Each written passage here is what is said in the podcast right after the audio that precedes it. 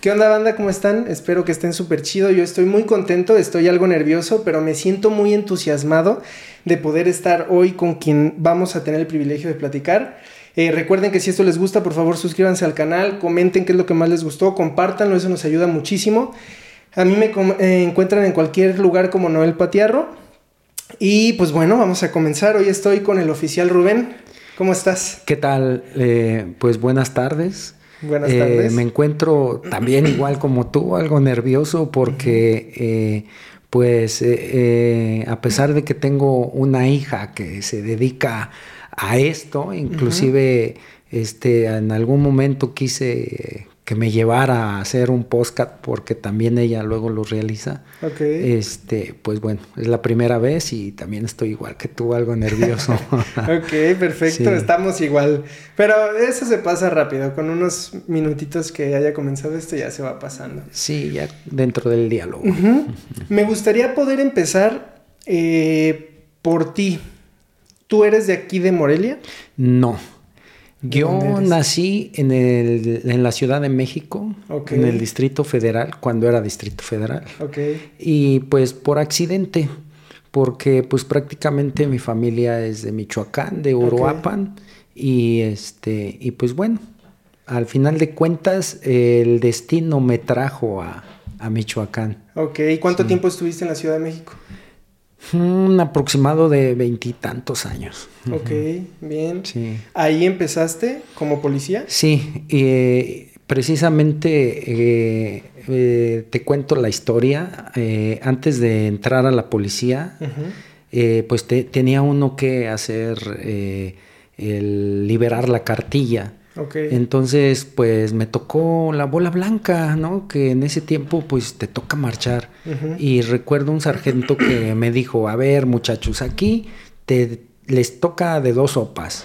¿Quieres tu cartilla liberada en un año? Bien, vas a venir cada sábado. ¿La quieres en seis meses? Aquí te vamos a dar 50 mil pesos, que es 50 pesos de ahorita, que para tu ayuda a los camiones.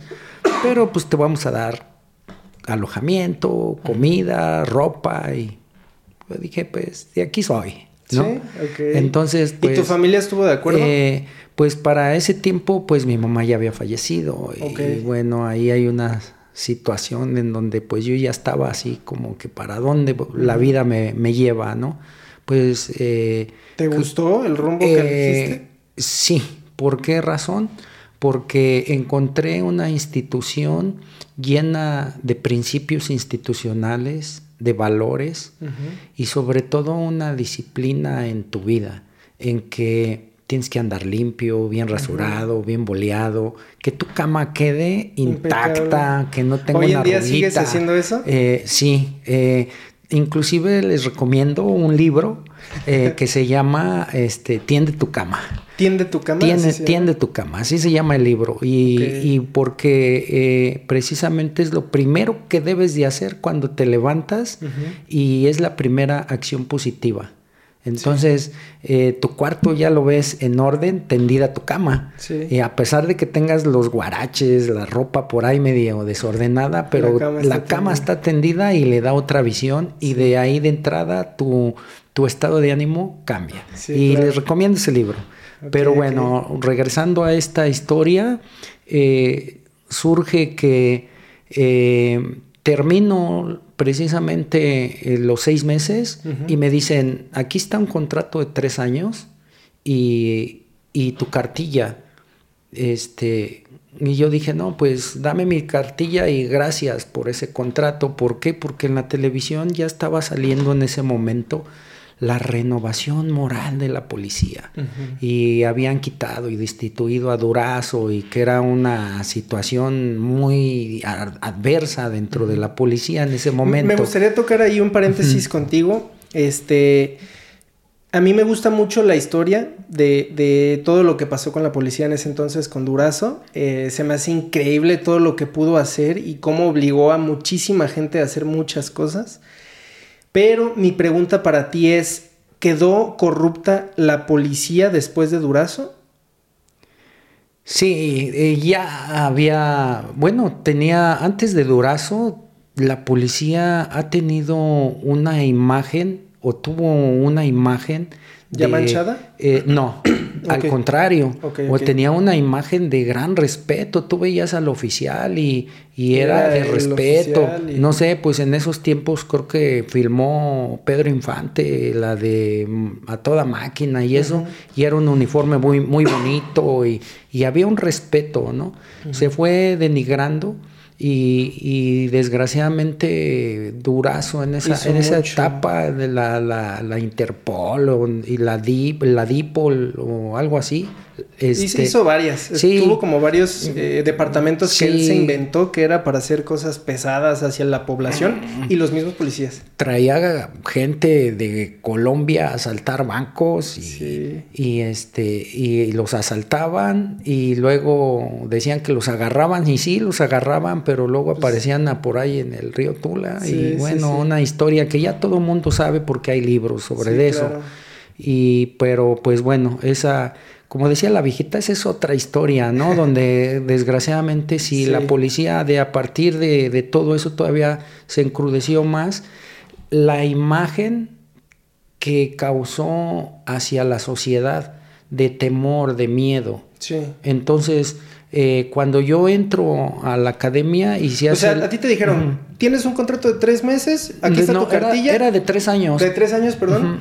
¿Quieres quedarte o quieres tu cartilla? Eso fue con los militares. Con los militares. Tú dijiste, denme mi cartilla. Mi cartilla, con esto entro a, la, policía. a la policía y exámenes rigurosos y todo. Este, eh, recuerdo que eh, teníamos de general a Arevalo Espinosa, que era pariente de Arevalo Gardoqui era un diplomado Estado Mayor que estaba encargado de la academia. Y en el cuerpo de cadetes un, un mayor que se apellidaba Pacho Pacho, un señor muy estricto. Eh, en la academia no podías caminar, todo lo tenías que hacer a paso veloz, ¿no? Y una academia muy estricta, muy bonita, me enseñó mucho, aparte de los seis meses que ya había tenido yo dentro de la primera zona militar. ¿Hay, hay mucha diferencia entre, entre la policía cuando entraste y cuando estuviste eh, con los militares? No, eh, prácticamente es, lo, mismo porque es la misma disciplina y todo, aunque las materias son diferentes. Sí, o sea, eh, es interna, la academia en ese momento era interna, no sé cómo esté funcionando ahorita, pero era interna. Cada sábado a las 12 del día rendías honores a la bandera y el, este, el domingo antes de las 8 de la noche ya tenías que estar ahí para que continuaras tus actividades durante toda la semana. Y era así, constante, ¿no? Y era estar estudiando, era por lo que dices ahorita de las materias. Así es. Era estudiar, o sea, yo dije, bueno, pues yo de aquí soy porque ¿quién me paga por estudiar? ¿no? Yo tuve este, secundaria trunca, después este, eh, ingresé a la academia, eh, eh, precisamente estaba en, el, en la academia cuando lo del temblor. Ok, ¿del 86? Del 85. ¿85? Sí, 85, ajá. y, y triste, ay, se me enchina la piel. De que ahorita dije eso y se me... Eh, son fijaciones que te quedan. Y imágenes, ¿no? Este, edificios caídos. ¿Tú recuerdas qué estabas haciendo cuando, cuando sí, tembló? cuando tembló precisamente tenía a un compañero en mis hombros. Y estaba haciendo lagartijas. Eh, no, este, sentadillas este, teníamos, estábamos haciendo sentadillas y cuando sentí así y los, y, y, del, este, los dormitorios, los vidrios así, y pa, pa, se empezaron a quebrar. Entonces vi cómo salieron los compañeros, los, los que estaban pues de, de, imaginaria y los que estaban pues en el comedor y todo, pues salieron al patio y los vidrios cayéndose y todo, ¿no? Y pues, ¿qué pasó? ¿No? Pues, te tocó correr también al patio? No, yo, nosotros estábamos en el ah, patio. Ah, estaban en el Entonces fue cuando vimos todo así alrededor y, y bajé al chavo. Al principio no sentiste así como que me estoy mareando por las sentadillas. Ah, sí. Yo dije, no, pues, ¿qué me pasó? ¿No? Y yo dije, no desayuné, pero cuando ya empiezo a sentir más acá y que veo todo... No, pues cuál, o sea, pues era el, temblor. ¿Ese fue tu primer temblor o ya había temblado? Porque no. pues en la Ciudad de México es común que haya temblores. Sí, pero así de esa magnitud, no, nunca, nunca, no. No, pues la eh, mayoría de las personas fue una experiencia fue un nueva impacto. Y, muy, muy Sí, fue, no, pues un impacto, ¿no? Sí. Entonces, pues recuerdo que pues nosotros éramos cadetes, ¿no? y, traíamos el uniforme de cadete, que era diferente al del policía ya activo que andaba en la calle. El, azul, oh, yo estoy enamorado del azul, ¿no? este, pero eh, en ese momento, pues nuestras cuarteleras y y este, camisa blanca. Pero entonces recuerdo que como a las dos, tres horas de que pasó eso, eh, pues empezamos a oír noticias y todo, y algunos compañeros, no, que mi familia y que yo me voy a ir y que...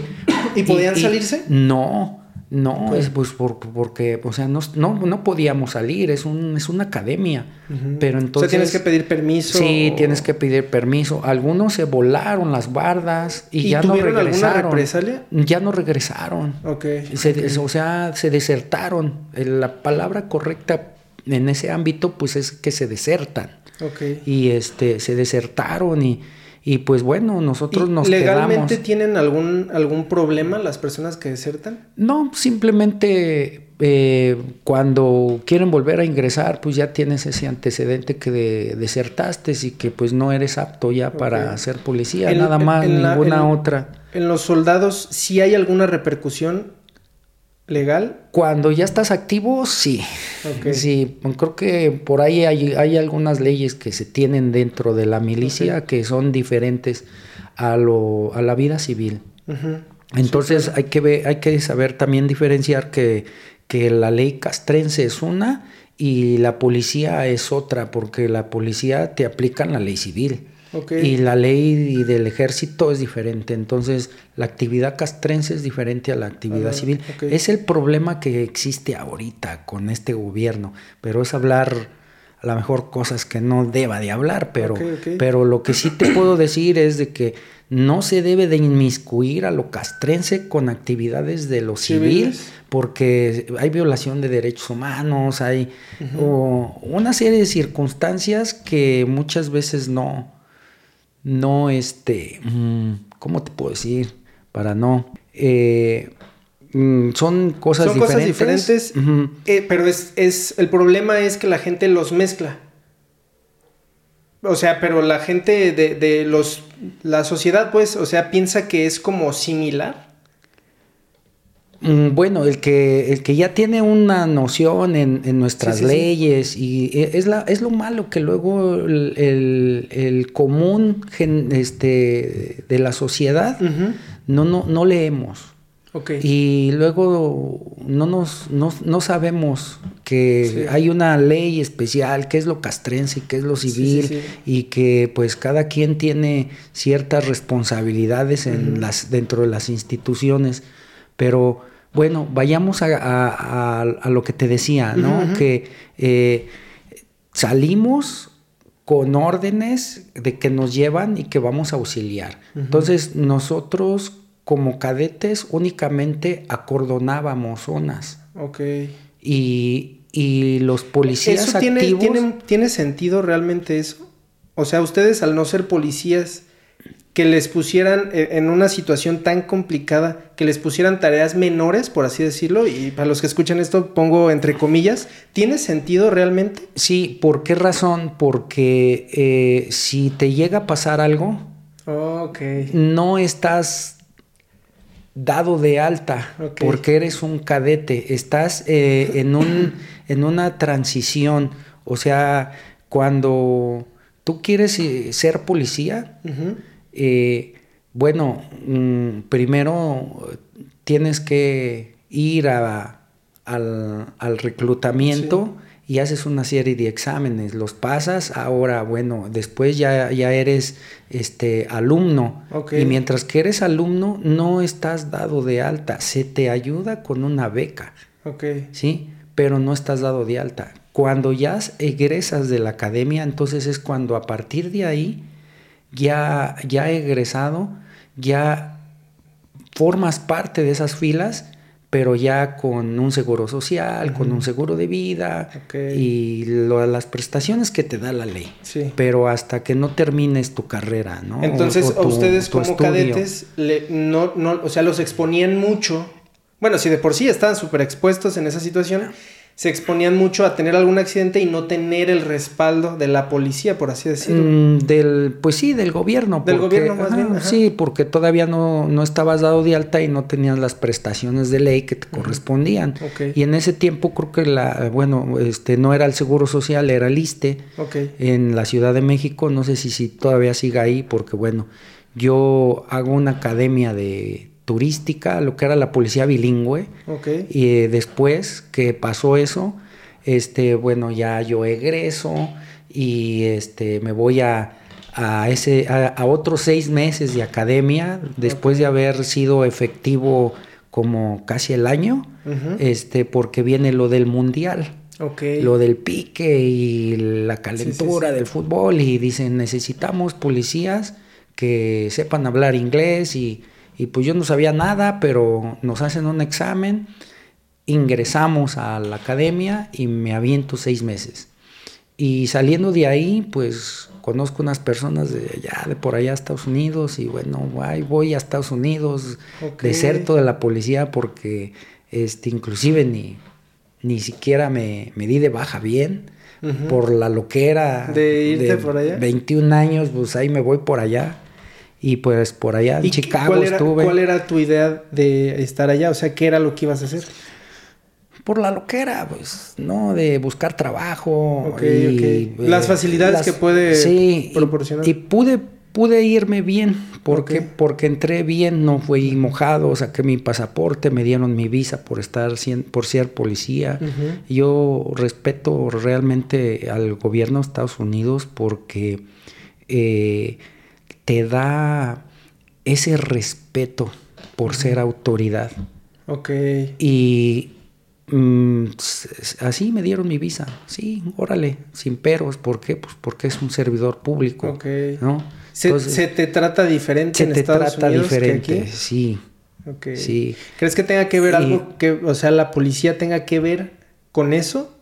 O más bien la cultura. La cultura, la ideología, es la idiosincrasia que tenemos este, de diferente latino al, anglosajón. Incluso los deportistas, ¿no? Es así como la policía, deportistas, los soldados, los veteranos, no se diga, es como tú estuviste ayudando al país. Así es. Y, es otro, otra idiosincrasia y aquí no le toman importancia a eso. O sea, eres policía y es más, eh, ser policía es denigrante y eres lo peor siendo que no, ahorita ve la policía y encuentras psicólogos, encuentras eh, médicos, encuentras licenciados de diferentes carreras y están en la policía. Sí, sí, sí, claro. Y no es porque no hayan encontrado otro trabajo, a lo mejor al principio sí. Y dicen, mejor eso mientras, mientras, ¿no? Pero cuando ya les toca servir y estar dentro y que te pones el uniforme, te, te transformas y se enamoran exactamente. ¿De qué te enamoras? Te enamoras del servir, de la vocación. de eso te enamoras, de poderle dar una sonrisa a la gente. Te voy a contar una anécdota. Cuando estaba yo en San Juan, eh, mucha gente va a recordar que ahí estaba el cuartel de policía. Cuando yo entré aquí a Morelia, ahí estaba, ¿no? Entonces, hay un incendio en una colonia que ahora, este, creo que se llama La Soledad, allá salida a Salamanca. Pero este, eran casitas de cartón que eran paracaidistas. Y se empezaron a quemar. Y yo andaba de recorrido por allá. Recuerdo que el libramiento era una avenida de dos sentidos, uno iba y otro venía, y era una carretera. Entonces andábamos por ahí cuando empezamos a ver el humo, y me dice el compañero, oye, se ven hasta llamas. Y le digo, pues comunica, comunica al radio y nos dice, vayan y chequen. Cuando vamos, checamos, y sí, las casas se están prendiendo. Entonces llego y un niñito como de unos 6, 7 años me dice, policía, policía, mi mamá está allá adentro. Pues un cuartito de madera quemándose, la señora desmayada. Por el humo. El humo. Entonces reviento la puerta, me meto y la veo en el piso, la levanto y la saco. Y este, y recuerdo que era así como una ladera para poder llegar a la carretera, a donde, a la calle, pues, donde estábamos con la patrulla, y pues nosotros ya comunicando ya las sirenas, este, los bomberos, ambulancias, y, y cuando yo llego, pues la señora desmayada y pues embarazada, hermano. Y yo flaco, pues mi compañero y yo, pues ya me ayudó. Cuando vio que yo la saqué, yo no sé de dónde saqué fuerzas. La adrenalina. La adrenalina, sí. Pero, ¿Te dio miedo? Eh, no. ¿No? No, es parte de la chamba, es parte de, ese gusto. De, eh, te voy a decir algo antes de continuar con esta historia. Me preguntaron, oye, ¿qué se necesita para ser policía? Y le, le dije, mm, ¿cómo te explico? Para no decirte que necesitas este, fuerzas, te voy a decir que cuando escuchan balazos, la gente corre a esconderse y el policía corre a donde están los balazos. Entonces eso es lo que necesitas para ser policía. En pocas palabras. En pocas palabras. Unos huevos. Pues sí, ¿no? este, entonces, bueno, saco a la señora y ya la atienden y todo, y el niñito se me abrazaba de, de, pues de mis piernas, de mi cintura, un, niñito de siete años, cabrón, ¿no? Gracias, policía, gracias, pero mi mamá no está muerta, mi mamá, pero decía que sí estaba muerta, ¿no? Y yo le decía que no, porque pues ya después la checamos, tenía pulso, tenía respiración, estaba desmayada, nada más. Bueno. Esto me sentí así como, como la, piel chinita porque se me hace muy cabrón, y perdón por la palabra, pero que sí es cierto, o sea, el niñito se sentía, si su mamá estaba muerta, ella estaba contigo, ella estaba ahí, él, perdón, estaba ahí con, con, los policías, él estaba seguro, o sea, qué feo iba a sufrir, pero se sentía seguro porque ahí estaba la policía. Sí. Entonces sí es algo bien real sí, o sea, es algo que te te llena de una emoción. Bueno, es que no hay palabras, pues, para describirte esto. Pero ¿No se siente de repente mucha, mucha carga por eso? ¿No llegas a sentirte muy responsable? Mm, pues eh, dependiendo las situaciones, porque eh, aquí no para la cosa, ¿eh? Déjame, déjame decirte que este eh, el niño ya lo atienden, llega este eh, los servicios pues de, acción social de nosotros, de la misma policía, y bueno, atienden al niño, a la señora, y bueno, y yo me olvido. Fue un, un una situación más de mi trabajo, de mi día con día. Pero este pasaron algunos meses, yo creo unos, unos seis meses, yo creo han de haber pasado. La señora iba con con, un, con una bebé y, este, y, buscando al policía. Entonces recuerdo que pues nos formaron a todos los policías, a varios, y de un turno y luego del otro, porque la señora andaba buscando a un policía. Entonces el niño dice, ese es el policía, mamá. ¿Segura? ¿Seguro? Le dice. Sí, ese es el policía. Me reconoció el niño. Y yo era un evento más de mi trabajo, ¿no? Entonces, este, los compañeros, y que le pase lo de los pañales, te van a meter pensión alimenticia y la carrilla, ya sabes, entre los compañeros, ¿no? Ahí estaba el compañero que iba contigo cuando sacaste a esa señora. Sí, y ahí estaba. Entonces, la señora quería reconocernos y darnos las gracias. ¿Y sabes cómo? Que todavía no bautizaba a la niña y quería saber el nombre de mi mamá. Ok. ¡Wow! ¿Por qué? Porque quería, ponerle el nombre de mi mamá, porque la salvé. O sea, es una historia que pocos, pocos saben, ¿no? Ok, muchas gracias por compartirla. Lo que, es, lo que uno vive, ¿no? Y así como conoces lo, la bondad, lo bonito, el amor del ser humano, también he conocido lo peor de él. Sí, me Lo peor de él. Y, y, te digo esto porque recuerdo 2000, mm, ¿qué sería? 12, yo creo, 13. Eh, una situación en donde yo era el, jefe ahí en Sinapecuaro, era delegado y, y el cargo pues eran varias, este, varios municipios que tenía de, a cargo y acababan de poner a un delegado nuevo en Tarímbaro y nos dice, me dice, oiga jefe, sabe que tengo una situación. Ya acordoné el área, pero necesito que venga porque quiero que me apoye porque está bien cañón esto. Llego.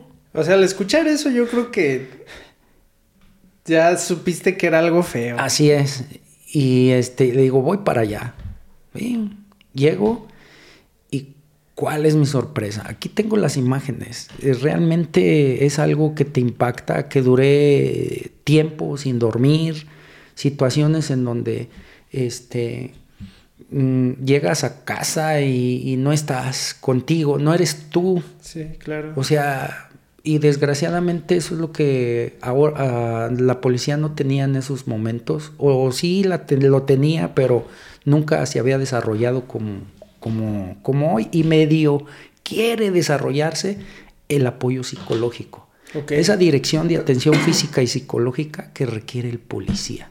Y te voy a decir porque cuando llego al, lugar, el compañero tiene la escena ya este, acordonada, todo, y veo los cuerpos en medio de la rotonda. Haz cuenta, esta la rotonda y los cuerpos alrededor. Pero ¿qué crees? Que sin cabeza, hermano. Y las cabezas estaban dentro de la rotonda. Y los y las cartulinas, ¿no?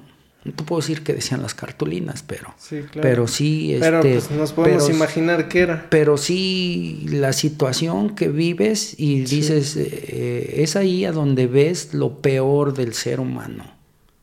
Sí, claro. Y, y tú como policía, ¿qué haces? ¿Qué puedes hacer? Te sientes con, ese asco de ver la escena, la impotencia de no poder hacer nada, el dolor que se siente porque es un ser humano y cómo terminó.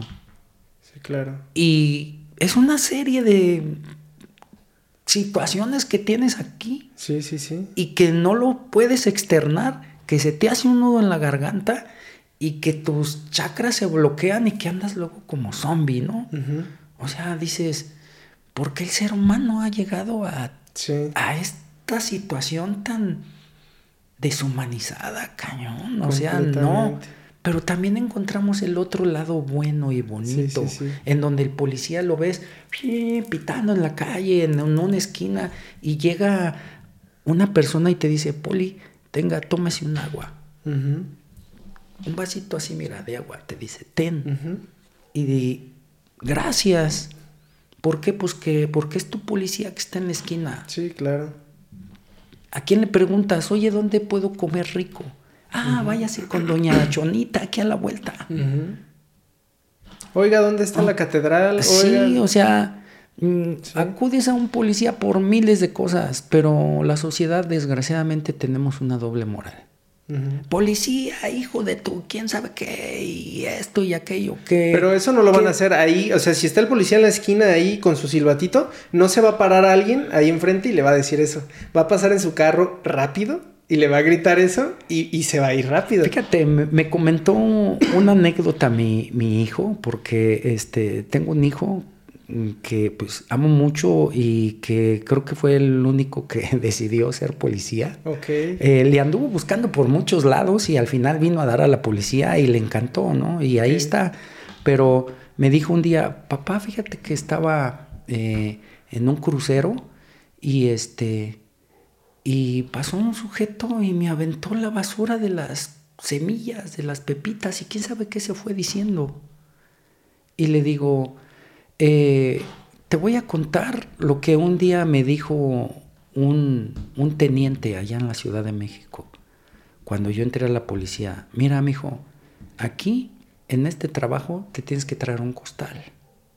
Para que en ese costal eches todas las mentadas de madre. Pero antes de llegar a tu casa, vacíalo. Para que entres sin novedad. Porque tu casa y tu familia es sagrada. Y que no te afecte lo, que, llevas, lo que llevas de ahí, de ese costal. Y creo que son anécdotas que, que la gente no sabe que, el, que atrás de un uniforme hay un ser humano que piensa, que siente, que llora, que sufre. Que sí, no niego que no. Hay muchos compañeros que abusan de su poder, que son prepotentes, son groseros, mal hablados. Y desgraciadamente sí los hay. Pero también, ¿por qué? Porque también la sociedad los hace ser así. Pero cuando traes bien arraigados tus principios, tus valores, y tu mente fija en lo que quieres lograr, vas a tener un comportamiento. Ahorita, lo, al paso de los años, me ha dado la oportunidad de eh, estar frente a los policías en aulas dando clase.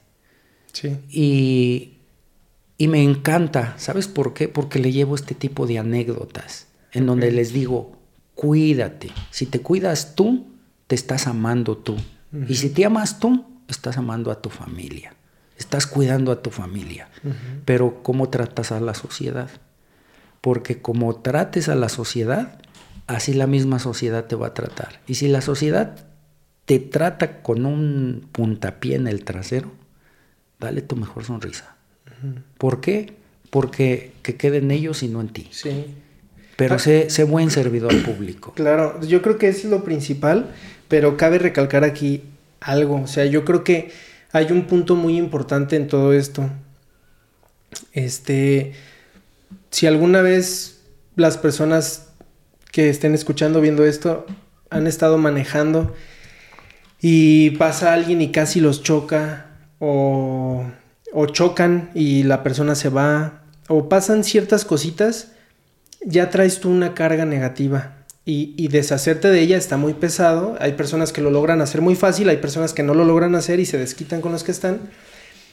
Entonces yo quiero poner eso como ejemplo porque me imagino que platicaste lo de lo que pasó en el 2012 eh, yo creo que de ese entonces para acá las cosas se han puesto muy violentas. Eh, los policías corren mucho peligro. Entonces, agregarle que viven situaciones pesadas, que tienen que estar eh, respondiendo llamados, que si hay alguien del mando de arriba que está siendo abusivos con ellos, están es bajo ese estrés y aparte sentirse que se tienen que cuidar porque están corriendo riesgo, yo creo que no, yo creo que es muy difícil que lleguen y te hablen bonito. Esperamos que no sean groseros y no nos ataquen inmediatamente, ¿no? Pero que lleguen y te hablen de una forma muy amistosa, yo creo que traen un estrés encima muy grande, muy, muy grande como para hacer así. Y siento que eso se puede confundir de que no, llegó y me habló bien feo. Tal vez no te habló feo, pero él está bajo un estrés ahorita porque está trabajando y es alguien que corre riesgos. Entonces creo que es algo que la gente también no ve. Sí, y esa es por esa parte, pero también eh, de nuestra parte hay mucha responsabilidad. Eh, ahorita las leyes han cambiado, la legislación ha cambiado, debemos de estar más apegados a, ella y, y, lo que yo les digo a los policías ahora en clase, lo que también ese mismo teniente que me dijo de la, del costal, me dijo, Mira, mijo, para ser policía viejo no es que te hagas endejo, sino que camines por una línea. Y te voy a decir por qué. Porque si tú del lado izquierdo te empiezas a ir, vas a encontrar la muerte. Y si te empiezas a ir de esa línea hacia tu lado derecho, vas a encontrar la cárcel. Entonces, ¿quieres ser policía viejo? Camina por esa línea. Pero, ¿cómo es que hay que caminar por esa línea? Y me enseñó la constitución. Y me enseñó una ley. Y me dijo, estas leyes, si tú las estudias, van a hacer que camines por la línea. Y creo que una gran sabiduría de ese señor, ese teniente Luna, eh, que mis respetos, eh, ya no después no supe de, más de él, pero creo que se jubiló, ya no supe más de él, pero me dejó esa gran sabiduría. Y así como yo lo recuerdo, yo sé que más de algún policía en algún momento me va a recordar, porque eso se lo sé recalco en, en una clase. ¿Por dónde quieres ir? ¿Por la izquierda o por la derecha? No puedes batear en dos equipos a la vez. No, pues no. Con uno quedas mal. Y cuando te metes con un mal equipo... Sales perdiendo. Sí. Ah, y, ahí, y ahí es por la izquierda. Ahí pierdes la vida. ¿Te ha tocado ver compañeros tuyos que... Caer? Sí, claro que sí. Claro que sí. ¿Y les has alcanzado a decir? se me llena la emoción de, que compañeros que quise mucho ya no están, ¿no? ¿Pero los viste corromperse? Sí. ¿Y tú podías hacer algo al respecto? No, porque es la decisión de cada quien. Es eh, lo que yo hice fue retirarme. Ok. A lo mejor caí en omisión y muchas veces en omisión. Pero gracias a esas omisiones estoy aquí, sí, claro. enfrente de ti. Porque ha habido muchas situaciones en donde mi vida ha corrido peligro, pero eh, recuerdo a un personaje que me dijo, flaco, ¿qué tienes muchos? Y le dije, no. Y los tenía aquí. y bajé a Arcángel Miguel, a San Judas, a Dios, a Jesús y yo dije, protégeme. Pero le dije, es sensatez. Y cuando me pidas apoyo, te brindaré el apoyo, pero como cualquier otro ciudadano. Pero es sensatez. Y gracias a esa respuesta, me dijeron, así quisiéramos más policías como tú, flaco. Camínale. Wow. ¿En algún momento sentiste que en ese momento... Sí, yo dije, hasta aquí llegó la carrera policial de, Rubén. sí, porque estuvo difícil. sí, y precisamente fue ahí en Sinapecuaro, que es una zona pues donde este, había un, un, personaje, no quiero decir nombres ni apodos, pero sí que asolaba la la zona y, pues era un control total porque muchas autoridades estaban inmiscuidas, corrompidas y, y hablar de todo esto me gustaría más bien hacer un libro. Ah, claro. Y este. Uy, estaría de lujo. Y, y este y exiliarme en otro país. sí, claro. No, me imagino que debe este, haber muchas porque situaciones. Sí, es hablar de palabras mayores que te das cuenta cómo se inmiscuyen personajes y, situaciones, ¿no? Sí. Por eso este, la mesura también es importante. Yo creo que ahí es otro punto bien importante para para los policías, para los soldados, para los políticos. Yo creo que un buen soldado, este es mi punto de vista, personas que están escuchando viendo esto, es mi punto de vista, si ustedes creen que no está bien, está bien, ustedes tienen la razón.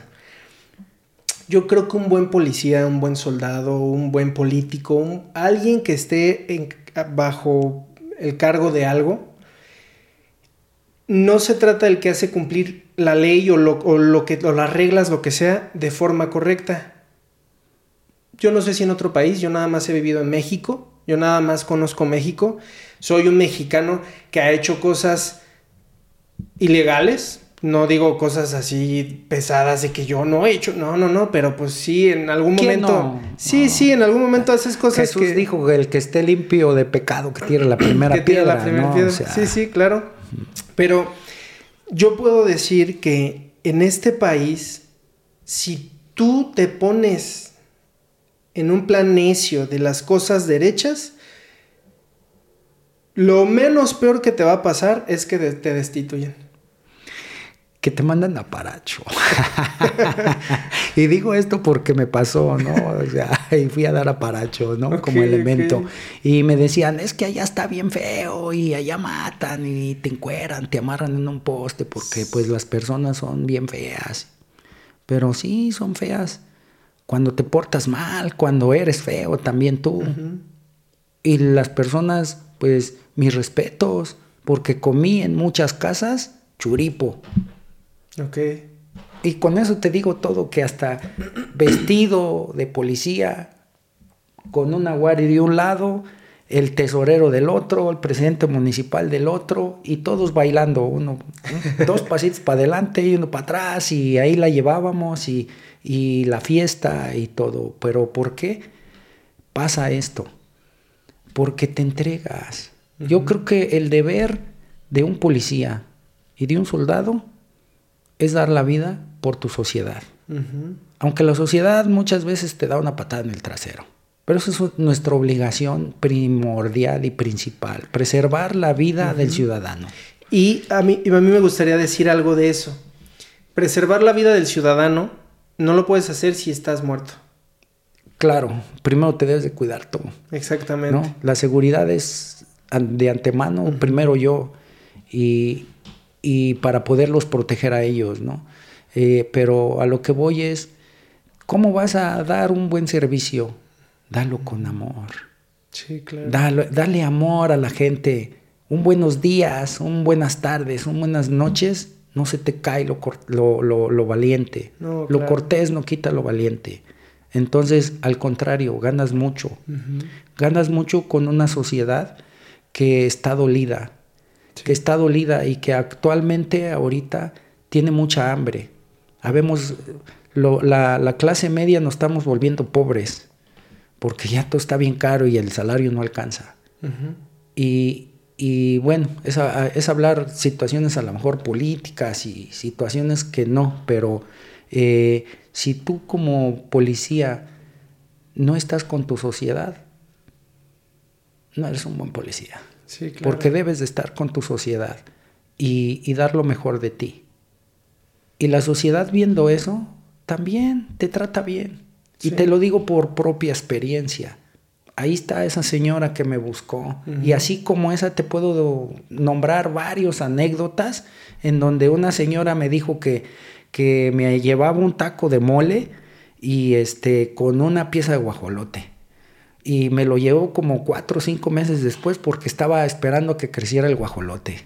O sea, wow, o sea, no, o sea, dices, pero ¿cómo? No, o sea, ¿cuánto tiempo yo me, me, puse a pensar, cuánto tiempo la señora está pensando en que crezca el guajolote para llevarle una pieza de mole al policía que en un momento le ayudó a su esposo? Porque no fue a ella, fue a su esposo. Y el agradecimiento. Y el agradecimiento fue de ella. Y los meses. Y, O sea, ¿cuánto tiempo estuvo pensando la señora en hacer esa situación? O sea, esa donde yo me puse a pensar y esa donde dices, wow, el ser humano tan bonito que es. Sí. Cuando agradecemos también. Pero para agradecerte, sé bueno. Sí, sí, sí. Porque si eres malo, pues ¿qué te voy a agradecer? No, pues nada. Que te vayas. No, pues sí, ¿no? sí, ¿no? Pero oye, ahí, me gustaría preguntarte algo. Eh, tú platicaste lo de, lo de que te pasó en Tarímbaro. Este, me imagino que como esa situación has vivido muchas. Varias. Y, y bueno, pueden ser que no tantas, pero más de las que quisieses haber vivido. ¿En algún momento pasó algo así y que tú lograras detener al responsable? No, porque ya los hechos estaban y los responsables Es que sí, o sea, no van a estar ahí, no van a estar ahí. Ajá, es difícil. Lo que sí te puedo comentar eh, va a ser una anécdota en donde sí eh, tuve una situación. Ahorita la ley cambió. Eh, precisamente hay una ley nacional del uso de la fuerza. Y esa ley, a partir de que salió, empezó a cambiar el paradigma de la actuación del policía. ¿Por qué razón? Porque a mí en el 97, 98 recibo un reporte de, un, de unos ebrios consuetudinarios. ¿Qué es eso? Eh, de unos ebrios que pues toman del diario, pues, que son borrachines, pues, que están ahí, que estaban en riña. Ya están identificados y, y llegamos, pues resulta que no era una riña, y menos eran ebrios, era un asalto. Ok. Y, llevaba, y ya se llevaban a la señora. Ah, caray. Y la, la, habían iba a pasar a secuestro. Sí, iba a pasar a secuestro y, posiblemente a violación. Okay. Pero cuando nosotros llegamos, nos, nos reciben a con disparos de arma de fuego. Entonces. ¿Esa es la primera vez que alguien disparó hacia donde tú estabas? Así es, sí. Ok. Este. Y pues bueno, mm, dos proyectiles impactaron la patrulla. Este, nosotros nos bajamos, yo correteo a uno, este... Eh, ¿Y ahí aún no sentías miedo? Y la adrenalina no te la deja sentir. Ok. Eh, es el... Eh, es el... no sé... No sé qué pasa por tu mente, pero en ese momento dices, voy sobre él y va y, y este, lo detengo y mi compañero se le escapa el que trae el arma, yo lo detengo a esta persona y, le quito un arma. Pero ¿qué crees? Que el arma era de postas. Ok. Y este, y bueno, ahí la situación es de que mm, la ministerial nos detuvo 48 horas para investigación. ¿A ustedes? A nosotros a pesar de que ellos nos habían disparado, estaba la señora también como testigo y, la, patrulla y afectada, sí, o sea, y dices, pero espérate, o sea, ¿cómo? Sí, pero le disparaste a él y sí, pues le disparé para que se parara, ¿no? Afortunadamente, pues ahí quedó, ¿no?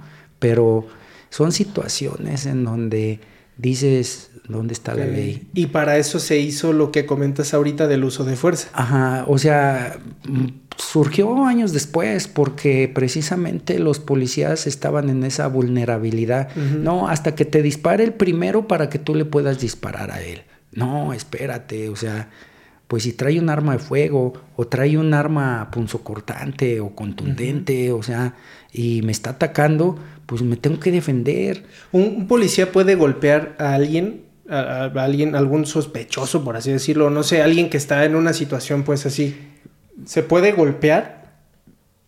Mira, no se puede golpear hasta cierto punto. O sea, si yo te, te, voy a detener a ti porque cometiste una infracción, una, una falta administrativa y tú te opones al arresto, pues yo voy a utilizar la fuerza necesaria para, para arrestarte. ¿sí? Para, y, si te pones al tiro y, y quieres golpear al policía, pues yo voy a utilizar la fuerza que sea necesaria para neutralizarte. Y se supone que uno debe de tener conocimiento en llaves, en judo, en, ciertas llaves inmovilizadoras. Y te inmovilizo y en esa inmovilización te puedo hasta este, dislocar un, hombro. Y, ya, y, y, me dices tú, no, te voy a acusar con derechos humanos, te voy a meter una denuncia por lesiones y etcétera. Pero con esta ley nacional del uso de la fuerza, ¿Tú estás amparado? Sí, claro, porque tú estás oponiendo resistencia al arresto y yo estoy utilizando el nivel de fuerza que tú me estás exigiendo que yo use. ¿Y en qué momento puedes tú sacar tu arma? Cuando yo veo que tú traes un cuchillo y con ese me quieres dar. Ok. Sí. Sí, sí, sí. o sea, solamente si, el sospechoso trae un arma tú puedes sacar tu pistola, no accionarla, sacarla. Sí, claro, y, voy a utilizar comandos verbales y mi obligación es ponerla a 45 grados, que se le, como, que se le conoce como guardia baja. Y, mi, y mi comando es, verbal es, párate ahí, suelta el arma. Y suéltala. No me haces caso y te me abalanzas, guardia alta y disparo. La ley del uso de la fuerza me ampara. ¿Por qué? Porque ya estás poniendo en peligro mi vida. Y no entendiste los comandos verbales. Yo fui escalando el nivel del uso de la fuerza. ¿Cuál es el primero? La presencia del policía. Por eso, la, por eso el policía, ¿cómo debe de presentarse? Bien uniformado, bien rasurado, bien boleado. Esa es la presencia. Y la presencia disuade. La presencia de una patrulla en una calle con sus, con sus torretas ya disuadió al ratero que quería robar la farmacia o, el negocio que estaba ahí. Dijo, ay, ahí viene la patrulla y ya no lo hago. Ya me comporto de otra manera. ¿No? Ese es el primer uso de la Hasta cuando uno va manejando y no traes ni el celular en la mano ni nada, ves la policía y, ah, las manos las dos en el volante y ya derechita. Oh, y, yo he visto gente, ¿no? Que yo voy en la patrulla y voy así y traen el celular en la mano y ven la patrulla y, y, lo, avientan, ¿no? O sea, dicen, ay, este, ya su comportamiento es diferente. Entonces ya estoy disuadiendo a que siga con el teléfono y que en un momento dado, pues, Choque ocasione un accidente, pues sí, ¿no? Entonces, eh, va por niveles y ya el último nivel pues es el letal, ¿no? Es donde sacas y disparas. Pero eh, la legislación ha ido cambiando precisamente porque la sociedad también ha ido cambiando. Sí, claro. Eh, yo cuando entré a, la policía en la Ciudad de México, pues no se veía lo que se está viendo ahorita, o sea, este desapariciones de personas, que es bien triste ver a las familias buscando a sus mujeres, el, famoso feminicidio, ¿no? Que desaparecen nuestras mujeres y que digo, espero en Dios que nunca me pase, ¿no? tengo, tengo una hija en Monterrey que amo y que siempre le mando bendiciones, ¿no?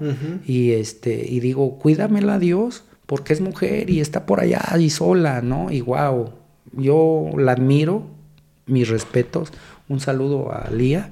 Saludos. Eh, y, mi gran admiración pues por ella, por su valentía de andar sola por allá y que es una ciudad pues peligrosa. Sí. Y digo, pero bueno, la vida tiene que seguir y, y pues aquí estamos, ¿no? Y la función policíaca durante ya mis 30 años de servicio, este, me ha dejado, me ha dejado un buen sabor de boca. ¿Por qué razón? Porque sigo amando mi placa. El día que me retire voy a, tenlo pleno, ten la plena seguridad que voy a llorar por, por retirarme, pero pues tiene que suceder y, y digo, este, no falta mucho, ¿no? Eh, pero me dio la satisfacción de ir escalonando, llegar ahorita al grado de oficial con estos 30 años de servicio y este, mm, poder estar en las aulas enseñando a más policías a ser más que mejores policías, mejores personas.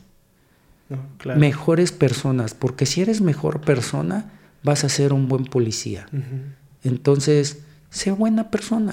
Tú puedes identificar cuando alguien llega y que dices, no, este cuate se ve que, no es muy buena persona. Sí, siente su energía inmediatamente. ¿Y haces algo al respecto? Eh, ah, sí, eh, tiro indirectas en la clase y digo esto y esto y les voy a contar una anécdota en donde este, el policía es corrupto y hace esto y esto y esto y ¿qué creen? Que al final lo matan. Al final, tas.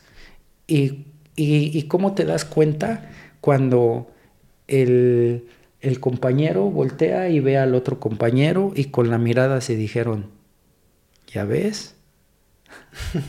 ¿Sí me explico? Y más de alguno pasa, ¿no? Cuando les empiezas a dar alguna terapia de código de ética, de, de respecto a la legalidad, y se los pongo con ejemplos reales ¿de qué te puede pasar? ¿Cuántos compañeros no están en la cárcel? ¿Cuántos compañeros no están muertos? Y que no la libran. Sí, ¿no? Entonces, camina por la rayita, amigo. Por la rayita y para que camines con la rayita, aquí está la ley.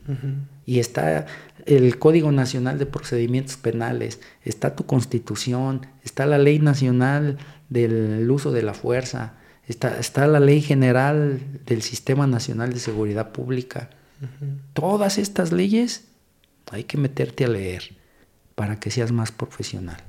Y si eres profesional y amas lo que haces, vas a, vivir más tiempo. Sí, claro. Así de sencillo. Sí, sí, sí. ¿No? Y, aquí otra pregunta sería, ¿logras ver a alguien y que dices, este va a ser un gran policía? Sí. ¿Y se los reconoces? Sí, claro. Y, y no nada más, este, yo admiro mucho a las damas. Hay damas que mis respetos, mis respetos con los, las compañeras, su valentía, su dedicación. Y sí, hay muchas compañeras que dejan mucho que desear y que dices, ¿qué haces aquí en la policía? Y que están de paso, porque al final de cuentas, tarde que temprano dicen adiós. Pero son sus momentos y es respetable, ¿no? Sí, claro. Porque cada quien son sus momentos. Entonces, pues sí hay mucho, mucho este, de qué hablar respecto a que hay buenos policías. Y así como hay buenos, también hay malos, ¿no? Como en todos lados. Y yo mm, me decían, no, es que, a ver, tú eres, eres, policía y cómo son y es que esto y aquello y lo otro, sí, pero ve con un médico. Un médico te dice, mira, este, necesito estos estudios y necesito esto y esto. Porque ya le dijiste cómo te sientes. Y te manda a tal laboratorio. Y vas y pides este, una opinión de otro médico y te dice, no, nada más tómate esto, con eso se te va a quitar.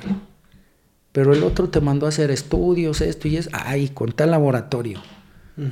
¿Por qué? Pues porque ahí vas a dejar dinero para el... Porque su parte de su laboratorio. Hay que, operar, hay que hacer esto, ¿no? Ve con un mecánico. Y el mecánico te dice, mire, ya le cambié la bobina, ya le cambié esto, ya le cambié el otro. Y, ves, y vas con el otro mecánico que a lo mejor tampoco ni te conoce y te dice, pues nada más le amarré estos cablecitos y ya funcionó porque era lo que estaba desconectado. Y te estoy hablando de un médico y te estoy hablando de un mecánico. Sí, claro. Entonces, ¿te puedo hablar de un policía? También. Sí, Hay buenos y malos. Hay el que te va a decir, no, como el poncharelo, ¿no? Pues el de la ah, televisión, no, pues ponte la del Puebla. Y, y el otro que te va a decir, en lugar de que pague su, su, multa, regularice su documentación con ese dinero. En lugar de que se lo deje ahorita al Estado, yo le voy a dar la oportunidad de que se regularice. Tenga, váyase. Y oficial, gracias, en verdad se lo agradezco. Le dejo algo. No, no, no. Con ese dinero arregla tu... ¿Y te los encuentras? Sí, te los encuentras. Sí, claro, que sí, porque habemos de todo. Mi mano no, los dedos no son igual. Así en la viña del Señor. Sí, claro. ¿No? y más dentro de este oficio, de esta profesión, porque no es oficio, es una profesión. Una vez sucedió algo, algo chistoso. Este, iba, iba acompañando a un amigo, este, jalando un carro. Y lo íbamos a llevar hacia un taller mecánico. Este, y eh, íbamos justo cerca, él vive por Costco, íbamos cerca de ahí porque lo sacamos de su casa.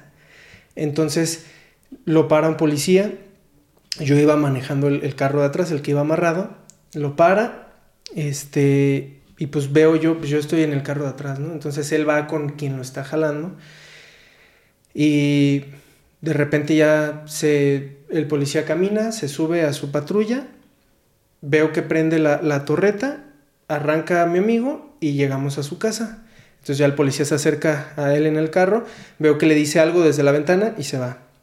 Entonces yo me bajo y, le digo, ¿qué pasó? Me dice, ah, es que pues íbamos a llevar el carro allá, pero me paró y me dijo que para mover un carro en la ciudad tiene que ser con grúa.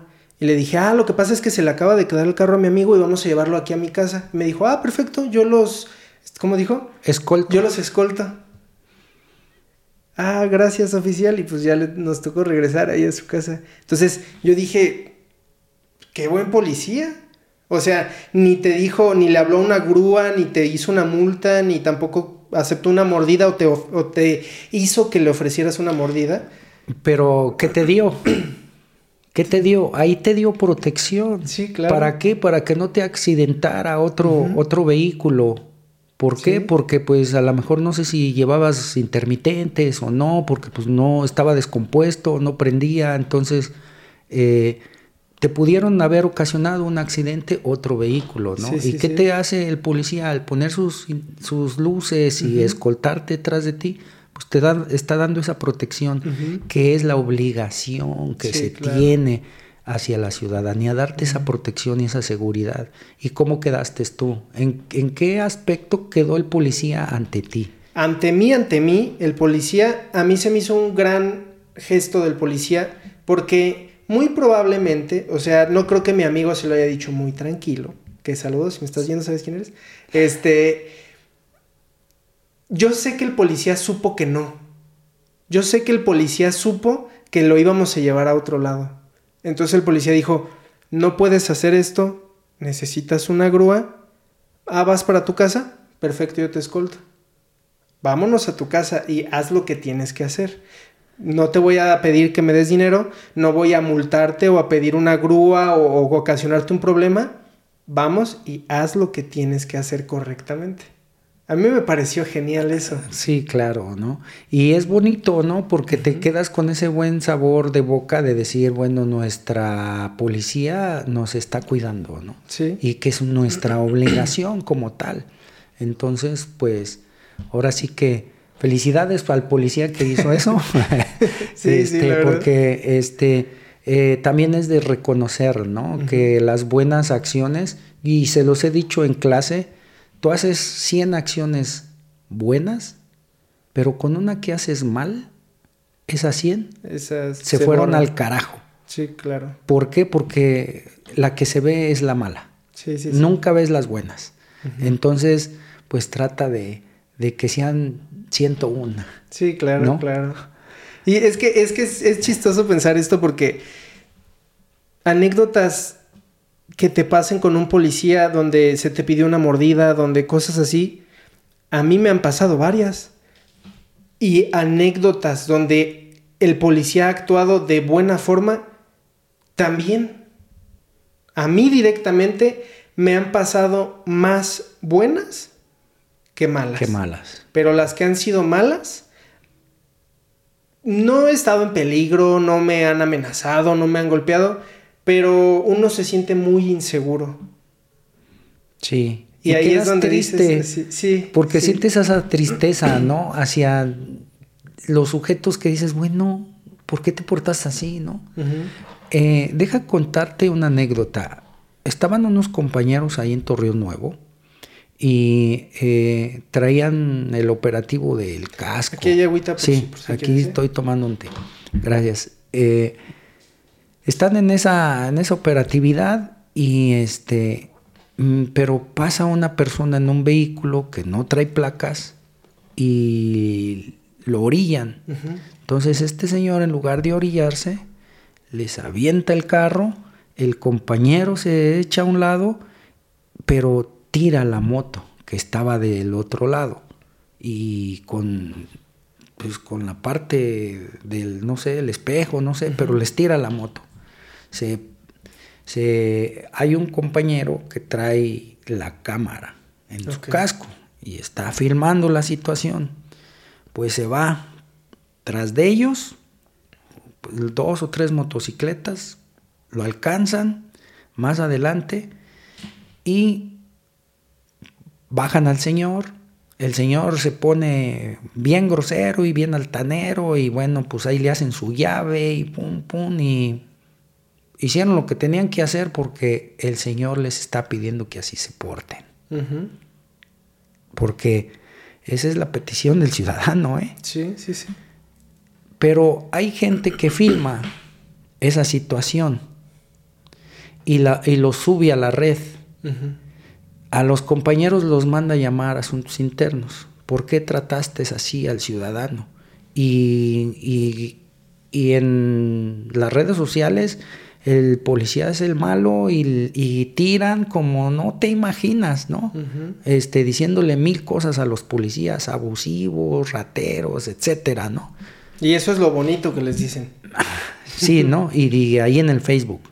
Pero la persona que filmó, cuando bajan al ciudadano y lo neutralizan, que el ciudadano se pone altanero y viene al tiro, y que él está pidiendo un trato especial, ¿no? El ciudadano está pidiendo que así lo trate el policía. Pero es ahí a donde no saben el contexto de qué es lo que hizo atrás. Les aventó el, carro. ¿Los pudo haber atropellado? Los pudo haber atropellado, le, les tiró la moto y se fue. Que hasta por allá lo alcanzaron y esas gentes allí filmaron pero no, no sabe el contexto de atrás. ¿Y lograron presentar el video? Claro, el de la moto que trae, pero eso ya no sale en las redes. Pues ¿Por qué? Porque nosotros, esa, esa ley nacional del uso de la fuerza nos obliga a preservar los datos personales de la persona. Mm, Yo filmo y filmo mi actuación, pero no la puedo divulgar. ¿Por qué? Porque va, va tu persona Tú estás en el video, pero ¿dónde sí lo puedo presentar? En toda la parte legal. Sí. Si yo quiero demandar o algo así. Ajá. ¿Sabes qué? Aquí está, mira. Esta es mi evidencia. Y el policía te puede filmar, ¿eh? Yo estuve encargado algún tiempo de los alcoholímetros y me encontré con personajes políticos que les metí su carro al corralón. Y parejo me inclusive me pusieron el apodo de fiscal de hierro. ¿Por qué? Porque era parejo. Andabas tomado y, ah, no, una persona del edificio rosa a la compañera le decía, hazme un ensayo de ese artículo que me estás aplicando. Quiero un ensayo. Pero cuando ya vio que lo empezamos a filmar, le bajó. Le bajó y dijo, llévense mi carro y ya después yo pago la multa y el señor se retiró. Pero se estaba del ayuntamiento también, de personalidades de, de gobierno también. Y ahí vienes tomado, te quito tu carro, te salvo la vida, lo es lo que no comprende la ciudadanía, que puedes salvarles la vida, puedes salvarles su situación jurídica, porque tú ebrio matas a otra persona y tu situación jurídica y tu vida cambia, y no nada más la tuya, la de tu familia. Sí. La de otra familia también. Y la de la otra familia también. ¿Por qué? Porque tú vienes bien y te choca un ebrio y te mata. Y ya tu, tu familia le cambiaron la, vida. Un ebrio. Y es lo que no, luego no entienden, ese tipo de programas que, que se generan porque no entendemos y conducimos en estado de ebriedad. Entonces, más vale pedir un, un taxi. Iba a decir otro, otra marca, pero... un taxi. Sí, un taxi y, y, me evito de broncas. Sí, claro. ¿No? Y sea quien sea. Porque no voy a llegar allá con Dios o con el diablo a donde me toque ir y decirle, oye, regrésame la vida porque yo soy diputado, ¿no? soy, el, soy el juez, ¿no? Soy el magistrado, sí, o sea, pues aquí caminaste, eres un mortal como cualquier otro y la, la pagas, ¿no? Entonces, no te decían así de yo voy a hacer que te corran. Sí, muchas veces. y, y, mírame aquí.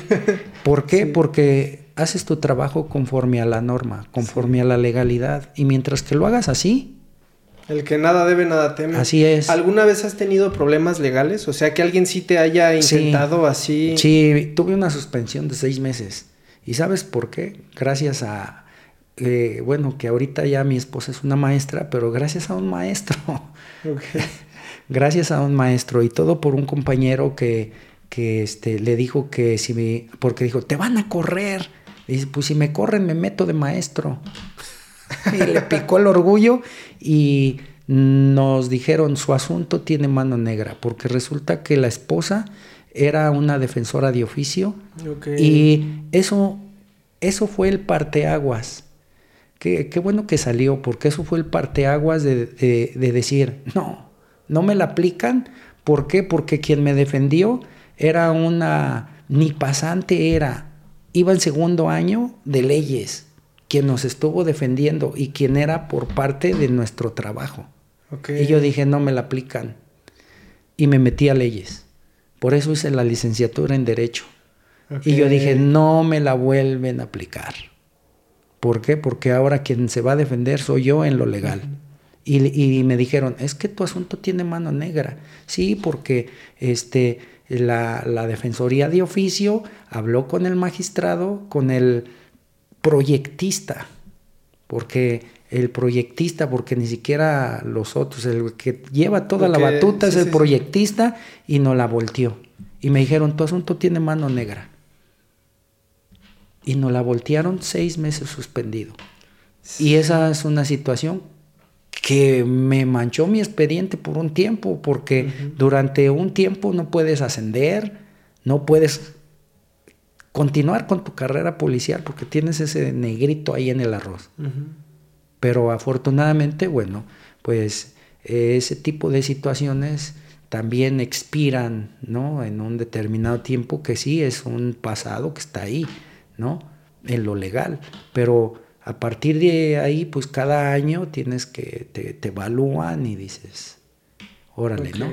y te dan la oportunidad y pues bueno, en ese tiempo era sargento, era policía segundo y pues bueno, ahorita ya con el grado de oficial ya pienso este, pronto decirles gracias, pero con la satisfacción de poder estar en aulas, eh, impartiendo algunas clases a, los compañeros nuevos, a los policías de estas nuevas generaciones y decirles que caminen por la rayita. Sí. sí. Así van a llegar a, un buen, si quieren estar escalando en su carrera, Sí, claro. Sí. Wow. Eso, eso está impresionante. O sea, porque es una muy buena iniciativa lo que hiciste. Dijiste, me aplicaron esta, yo voy a hacer algo con lo cual no me lo van a poder hacer otra vez. Así es. Y fui me encerré cada ocho días los sábados en la Facultad de Leyes de aquí de, de Morelia, aquí en el Caballito. Y pues bueno, este, afortunadamente terminé esos cinco años en, leyes. Saludos a todos mis compañeros de generación, si por alguno, alguno que otro por ahí me vea. Este, pero con una gran satisfacción, ¿no? De poder haber seguido dentro de la policía y que ahora pueda estar con esta oportunidad. Una, pues platicando contigo este tipo de ah, experiencias y gracias por haberme invitado. Y pues la otra, eh, decirle a la ciudadanía, a quien nos ve, a tu auditorio, que eh, pues se comporten también con, con ese respeto, ¿no? Porque somos seres humanos y tenemos errores. Y si se topan con ese policía malo, porque sí los hay, que les hagan ver de cierta forma que no están actuando bien. Oficial no está actuando conforme a la legalidad. En verdad, yo le pido que me respete y que me dé la oportunidad de poder seguir mi camino porque no está actuando conforme a la legalidad. Y de favor se lo pido, en verdad. Pero si nos ponemos altaneros y... Sí. Tú sabes quién soy yo. Sí, sí. Y te voy a decir algo que leí en, en Volando sobre el pantano. Dale poder al ignorante y se convertirá en prepotente. Y en este oficio, en mi carrera dentro de la policía, me he encontrado muchos jefes así. Sí. Y muchas personas así. Y no nada más dentro de la policía, en la calle también. Entonces, eh, si eres prepotente como ciudadano, te vas a topar con un eh, ignorante también que eh, dentro de la policía y van a sacar chispas un prepotente contra otro prepotente. Entonces en alguien debe caber la, la, mesura. Y uno de los dos tiene la de perder. Sí. De, de, entrada, tú como ciudadano, porque el poder del policía ahí está, ¿no? es tiene un apoyo muy grande. es una autoridad, ¿no? Sí. Pero se pierde también esa autoridad en un momento dado, ¿no? Sí, claro. Entonces, tanto uno como el otro, momentáneamente como ciudadano pierdes. Y posteriormente el oficial va a perder cuando le apliques por la vía legal quejas o situaciones, ¿no? Entonces, pues debe de haber la mesura. Sí, sí, y, sí. Y, y, los valores, ¿no? El, respeto, el respeto ante todo. Y ese respeto se fue denigrando del ciudadano hacia el policía. Sí. Y por muchas razones. Y entre ellas, una de esas razones es que el policía también tuvo la culpa. ¿Por qué? Pues porque eh, siempre fue más prepotente. Hay un nuevo sistema de justicia que viene, que se llama justicia cívica, y, que, y que se supone que este nuevo modelo, que se ya ha empezado medio a implementar, eh, trae esa proximidad del policía, el policía de proximidad, de que te salude, de que te trate bien, de que eh, sea el mediador. Tienes un vecino escandaloso, borracho, y te avienta la bronca, que no te quita el carro de tu cochera, etcétera. Y es el policía que viene y medea y, y que te dice, ¿sabes qué, vecino? Pues estás molestando a tu vecino, le pones el vehículo en su cochera, oye, bájale dos rayitas a tu volumen de música porque los demás duermen y, hablan y hablan, pero si no entiende, entonces te aplico la ley. Y ese tipo de, ese tipo de, no sé, lo voy a llamar como proyecto, no sé cómo decirlo, ¿cómo es que se va generando y en qué momento se aplica? Porque, por ejemplo, cuando tú te metiste a la policía, estaba en la tele viéndose lo de que la policía... La renovación moral. Ese tipo de cosas, ¿cómo se va creando? ¿Y cómo se implementa hacia los policías? Bueno, pues eh, este modelo se creó por las necesidades de la sociedad en todo el país, porque estamos viviendo en todo el país momentos de inseguridad eh, tan que no se había visto en, inclusive en algunos otros sexenios atrás.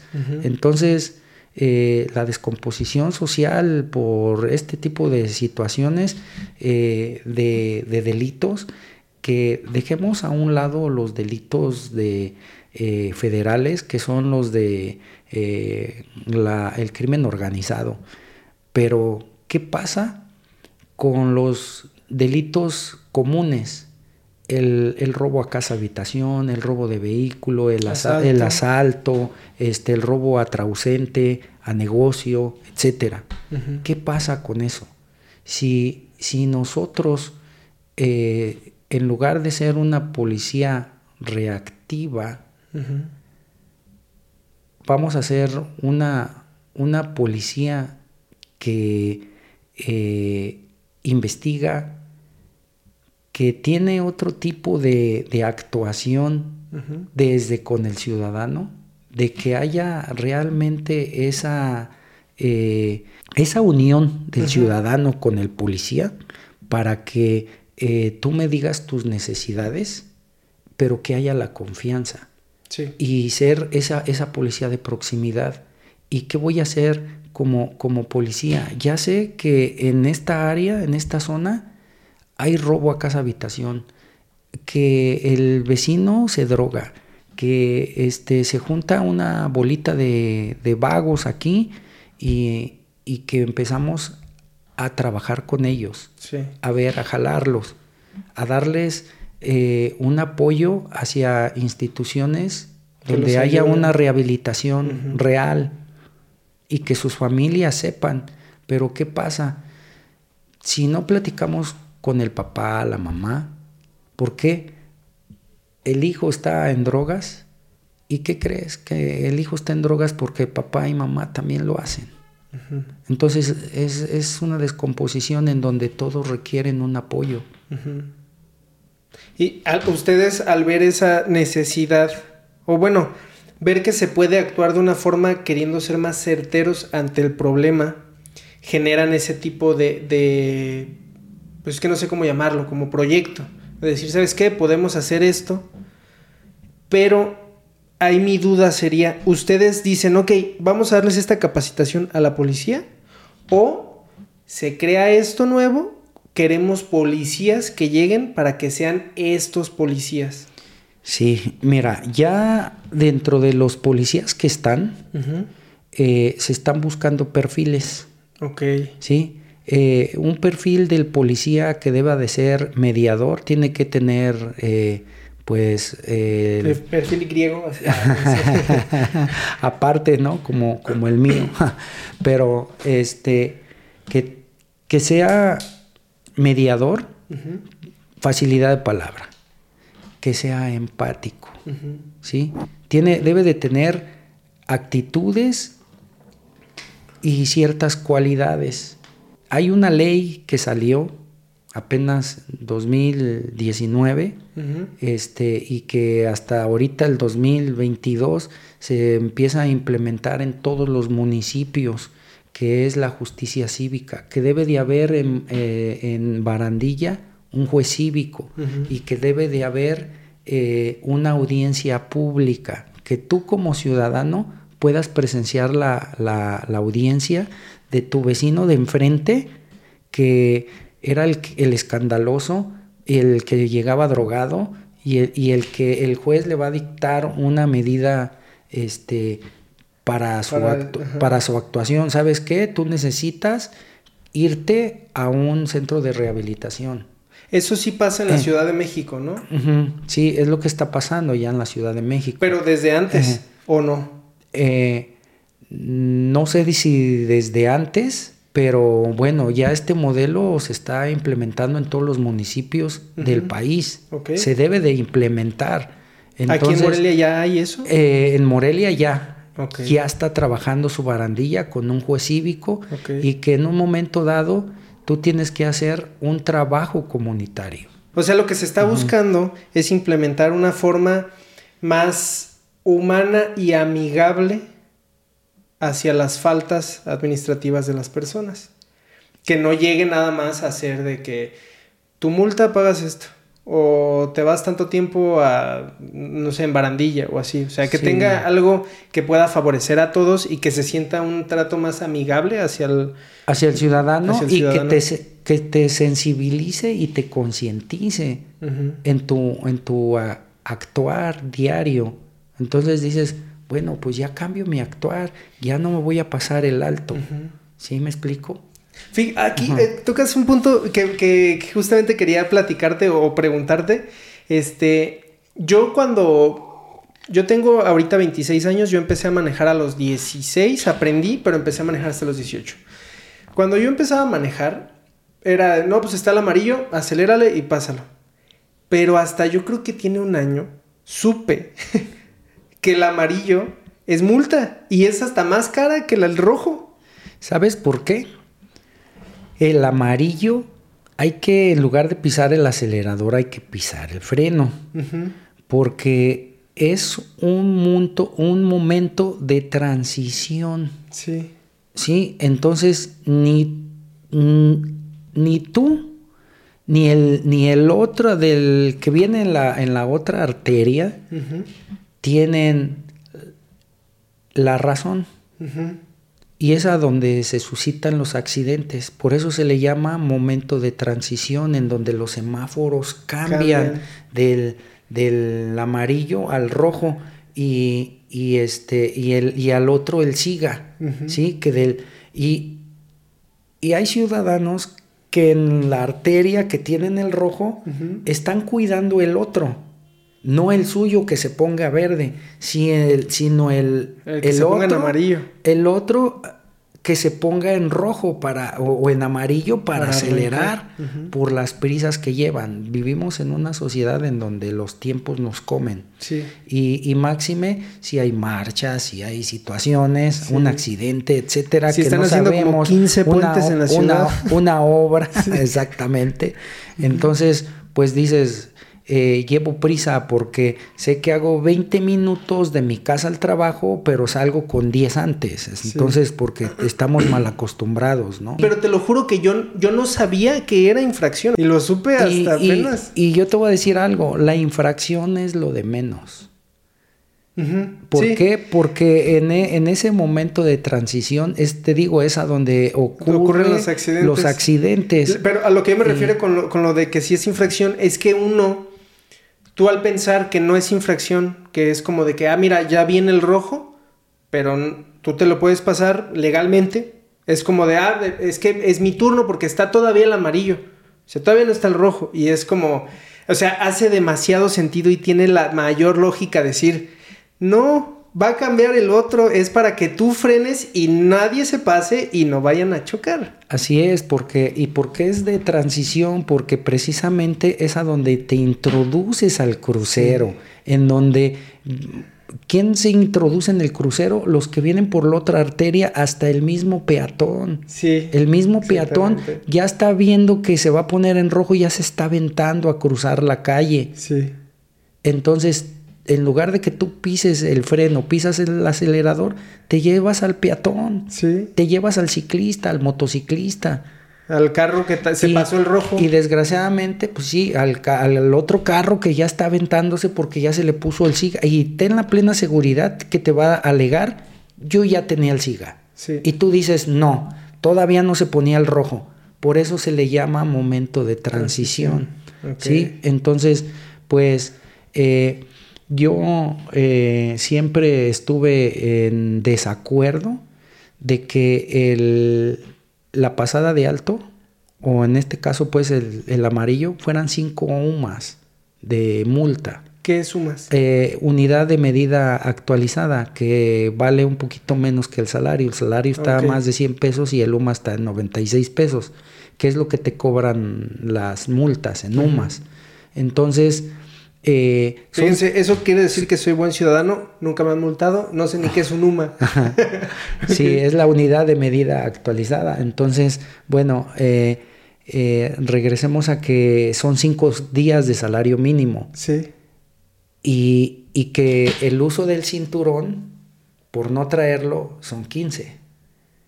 Pero, ¿cuál, pero ¿cuál es más peligroso? No, pues el pasarte porque pones en riesgo vidas y más la vida de los que son vulnerables en la vía pues. pública, que es el peatón y el, ciclista, y también el motociclista, ¿no? Pero son los, los, tres sujetos más vulnerables en la vía pública. Y dices, es ahí a donde no estoy de acuerdo con el legislador, quien hizo las leyes ahí en el Congreso. Debería ser al eh, revés. Debería de ser al revés, y yo siempre lo dije, pero es que no es lo mismo que eh, quien legisla venga y diga, a ver, policías, vengan para acá y, platíquenme y díganme para poder hacer, bien una, una, ley bien, porque este, eh, la velocidad igual te cobran cinco salarios, digo, cinco UMAS. Entonces, el cinturón es 15, pero ¿qué es lo que te pone en riesgo cuando, cuando hay un accidente? A la hora que haces un peritaje, tienes que poner eh, el, estudio del lugar y dices, ah, había un señalamiento que te dice este, 60 kilómetros por hora. Pero a la hora de que haces tus medidas de frenado y, haces tu regla de tres o lo que tienes que hacer para hacer tu peritaje y, determinas de que el vehículo iba a más de 100 kilómetros por hora en una rúa de 60, y le cobran cinco salarios y que aparte de, la velocidad, pues causó daños y lesiones o muerte de una persona, dices, ¿por qué no aumentas la multa de, la, velocidad? Y, el, y en, lugar del cinturón, ahí al cinturón, ¿quién hace daño? ¿A pues quién le haces daño?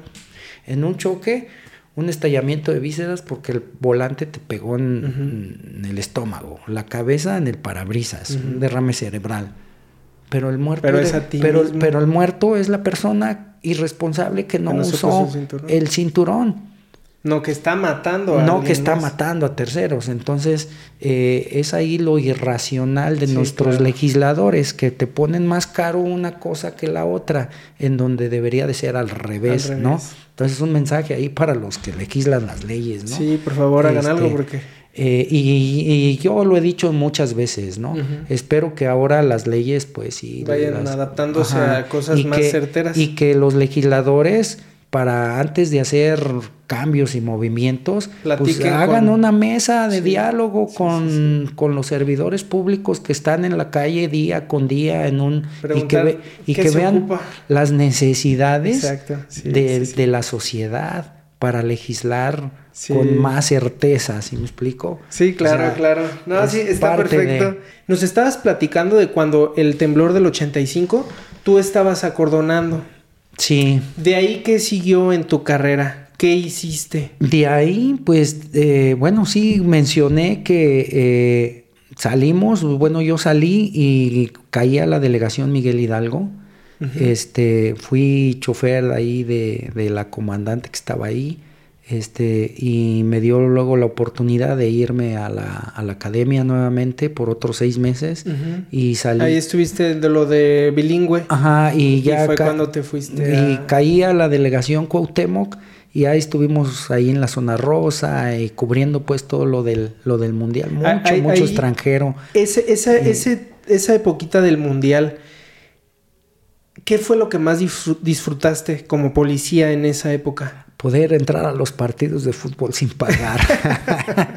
Créeme lo que fue increíble.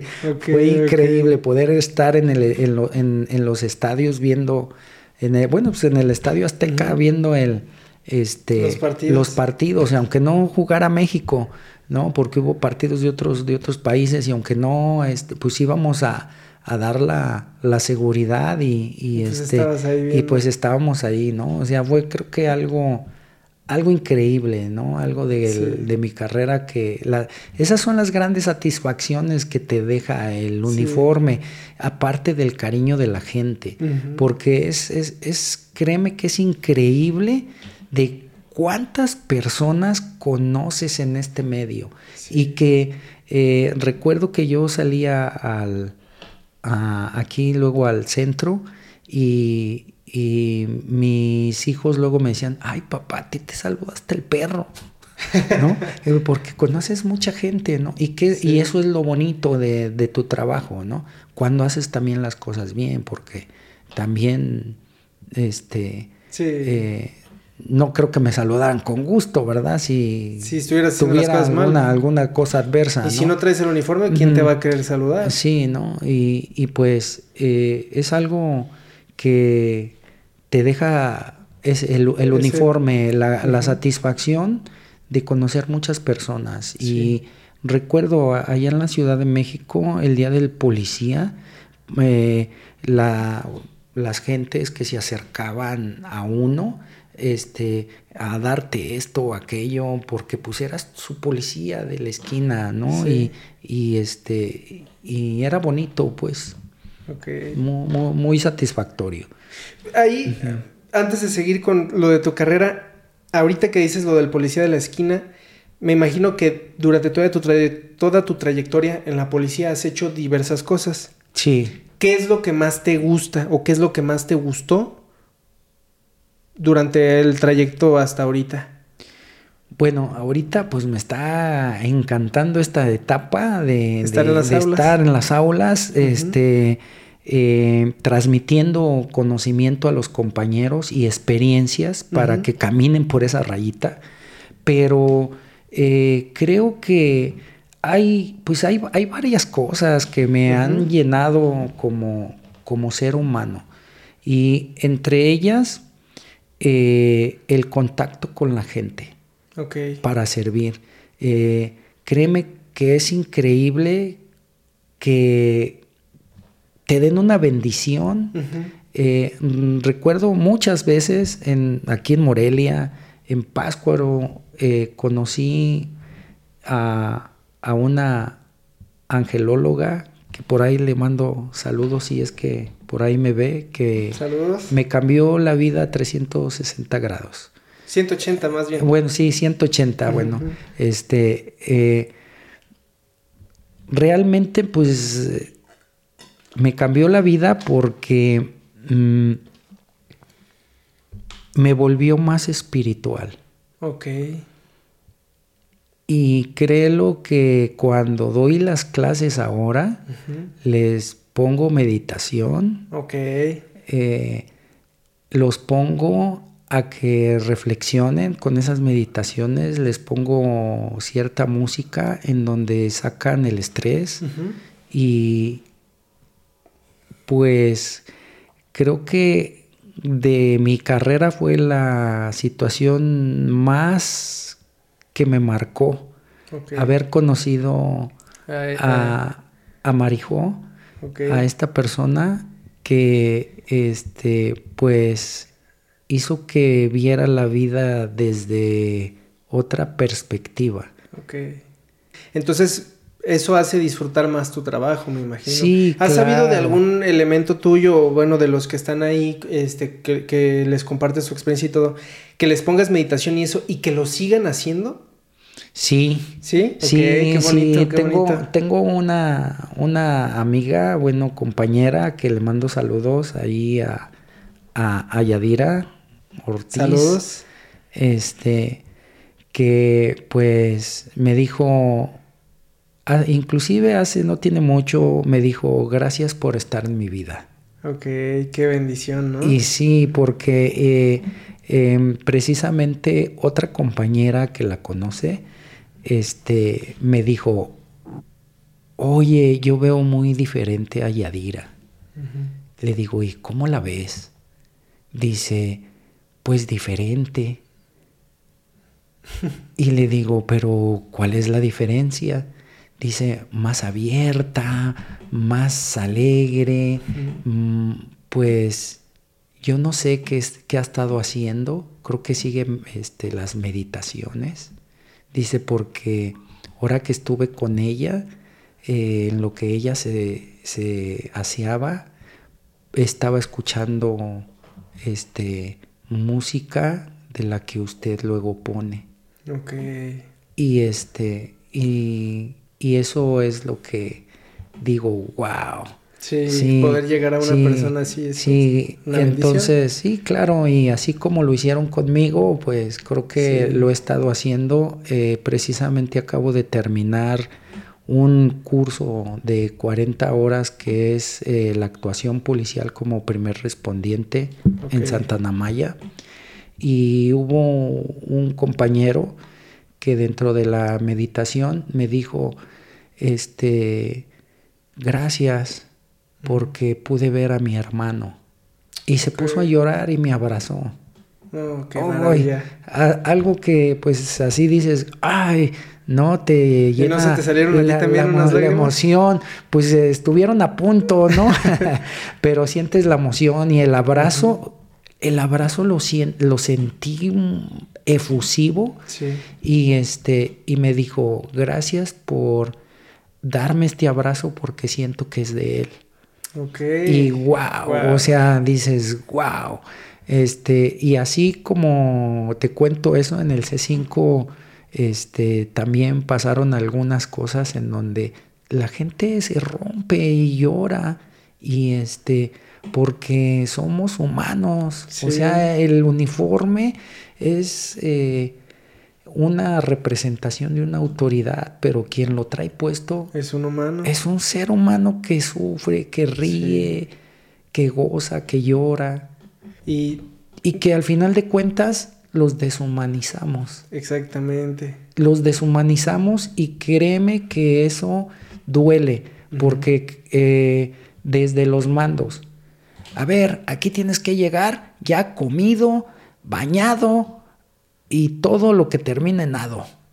y porque aquí es hasta que el cuerpo aguante. Y dices, tenemos una hora de entrada, pero no de salida. Y con el riesgo de que nunca vuelvas. Sí, claro. Y eso es lo más difícil.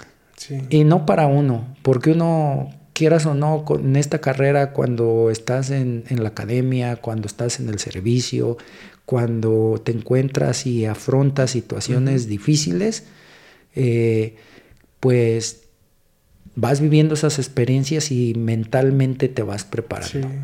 Pero quien no está preparado son los hijos y la esposa. Y no saben qué onda. El policía puede decir, es que mira, no, no estoy pasando riesgo, la cosa está así, pero ellos no saben. Ellos están con el pendiente de que tú estás con un chaleco antibalas, con una pistola, una metralleta, otros compañeros arriba de una camioneta o de un carro. Y tú puedes decir, no, no pasa nada, ahorita lo que estamos haciendo es algo bien sencillo. Sí, pero ellos no saben, solo te ven salir con un chaleco antibalas y pistolas. Sí.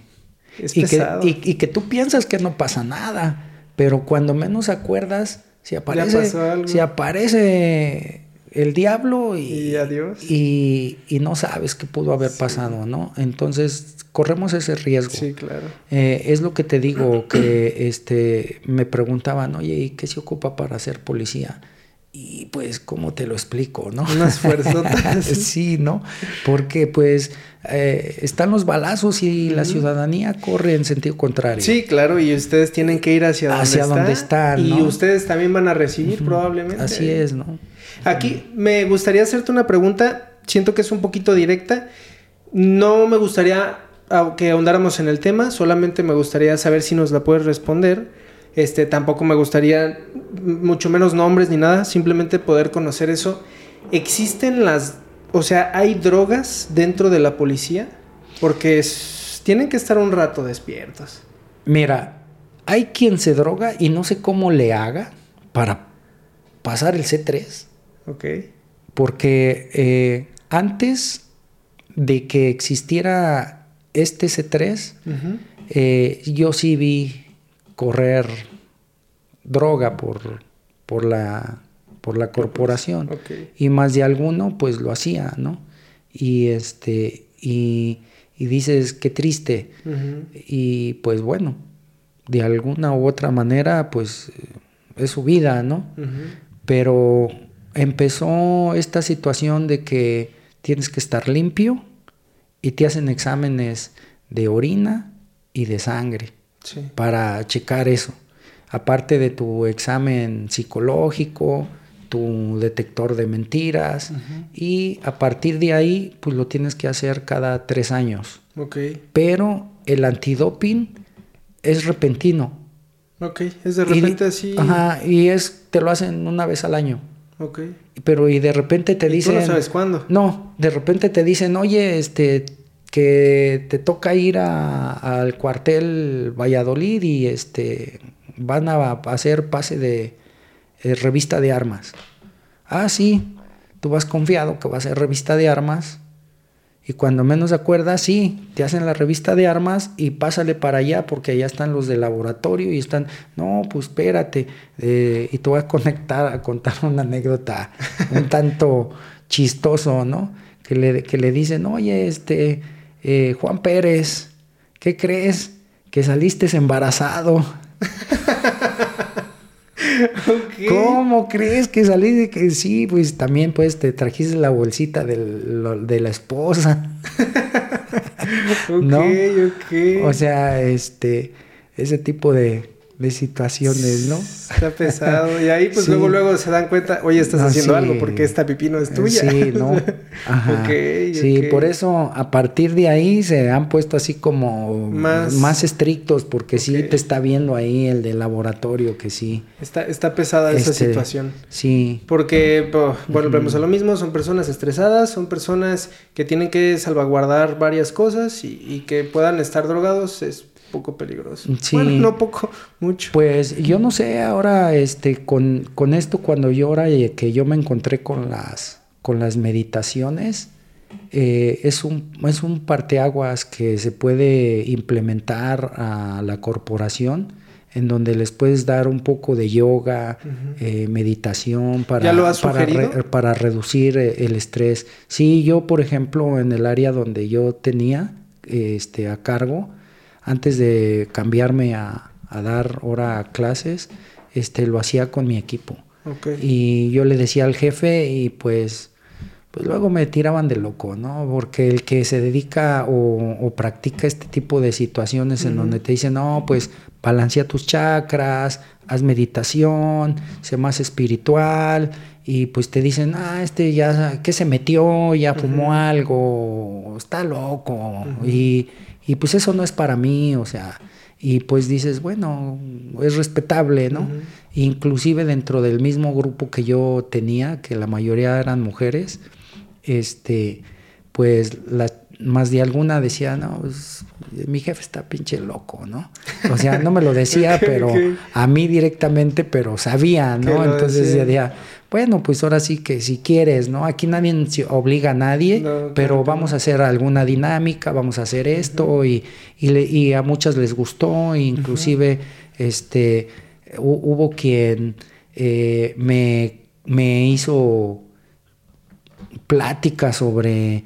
Eh, eh, vida fuera del planeta y que tenía un familiar que pues había tenido Un, contacto. y que el chavo pues este se dedicaba más o menos a lo que yo hacía eh, pero que él creía pues en, en vida pues en fuera, fuera y, y, este y que pues eh, ella le gustaba lo que lo que hacía y que sí le estaba cambiando la vida y, y pues bueno eh, temas que están fuera de, lo de que es la carrera, ¿no? Pero, pero que eh, se llegaron a tocar ahí en el grupo sí, y que me que pues estamos locos, sí, también. Todos estamos locos. Aquí, hablando de las armas, ahorita que dijiste lo de revista, ¿cómo es? ¿Revista de armas? Sí, la, que, la revisan, me imagino. sí. Los policías pueden comprar armas.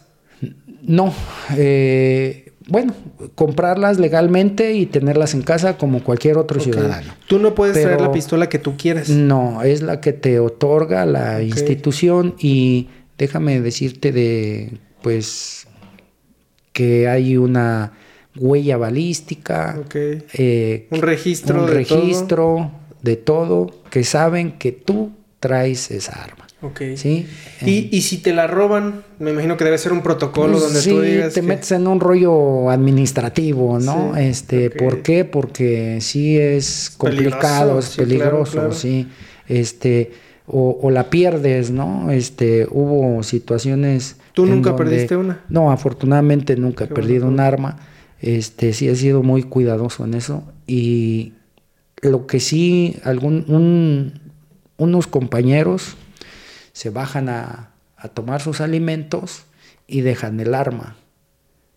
La patrulla cerrada, pero se la cristalean, porque pues ven el arma, se la cristalean y, se, pues, la, llevan, ¿no? Pues ya sabrás en qué rollo legal se metieron los chavos, ¿no? Por, por descuido. Entonces, ¿Es, legal que mm. cuando los policías se, se bajen a comer, bajen con las armas? Sí. Ok. Sí. Eh, tú nunca te tienes que desprender de ellas. De la a lo mejor de la, de la larga, pues si traes, siempre tráela contigo. La corta, pues siempre la traes, porque la traes aquí en tu cintura. ¿Te gusta traer pistolas? Eh, pues. A mí me gustan. si yo pudiera, andaría armado. No, pues sí, sí, ¿no? Este, realmente sí me, me encantan las armas. Por eso también, desde cuando hice el servicio militar y que me encarga, me gustó tirar y todo ese rollo, yo dije, no, sí y yo dije, pero más light. No tan, no tan. No a lo militar. No a lo militar, pero sí este, a lo civil, ¿no? es que policía. Es, una vida totalmente dirigida a eso. Y acá en la, policía tienes un ratito de civil. Sí. sí. Sí. Y prácticamente tu posición pues es civil, ¿no? No, es, no es castrense. Entonces, eh, pues prácticamente el uso del arma eh, me encanta, ¿no? Tengo un amigo luego ahí en la academia que también por ahí le mando saludos a Ricardo que luego este saludos este él está encargado del de ahí del campo de tiro y este oye van van a tirar no te vienes y órale este los civiles pueden tirar no, este, ahí es el instituto, pues, para... Únicamente policías. Únicamente policías, sí. Sí, entonces, pues, lo que sí es que me dice, no hay cartuchos, inviértele. Sí, inviértele y pues como me gusta, pues luego ahí, una pequeña inversión ahí. ¿Recuerdas la primera vez que tomaste un arma? ¿Fue ahí en, en el servicio militar? Sí, la primera vez que tomé un arma fue ahí. Ok, sí. y recuerdo es el famoso mosquetón. El mosquetón. Sí. El que te, con el que marchan. Eh, sí, el, el 3.62, el calibre, unos... Unas balotas. Mm, sí, unos proyectiles así grandotes. ¿Te gusta más traer arma larga o una pistola? Mm, bueno, pues es más cómodo la, la, pistola. y más discreta también. Y más cómoda para tirar. Y ya la arma larga, pues con operativos especiales. ¿Te ha tocado un operativo donde tengas que usar el arma larga? Sí. ¿Y qué se siente? La adrenalina al 100. ¿Sí? la adrenalina sí, porque escuchas nada más zum, zum, y así como que, ah, sí. Ok.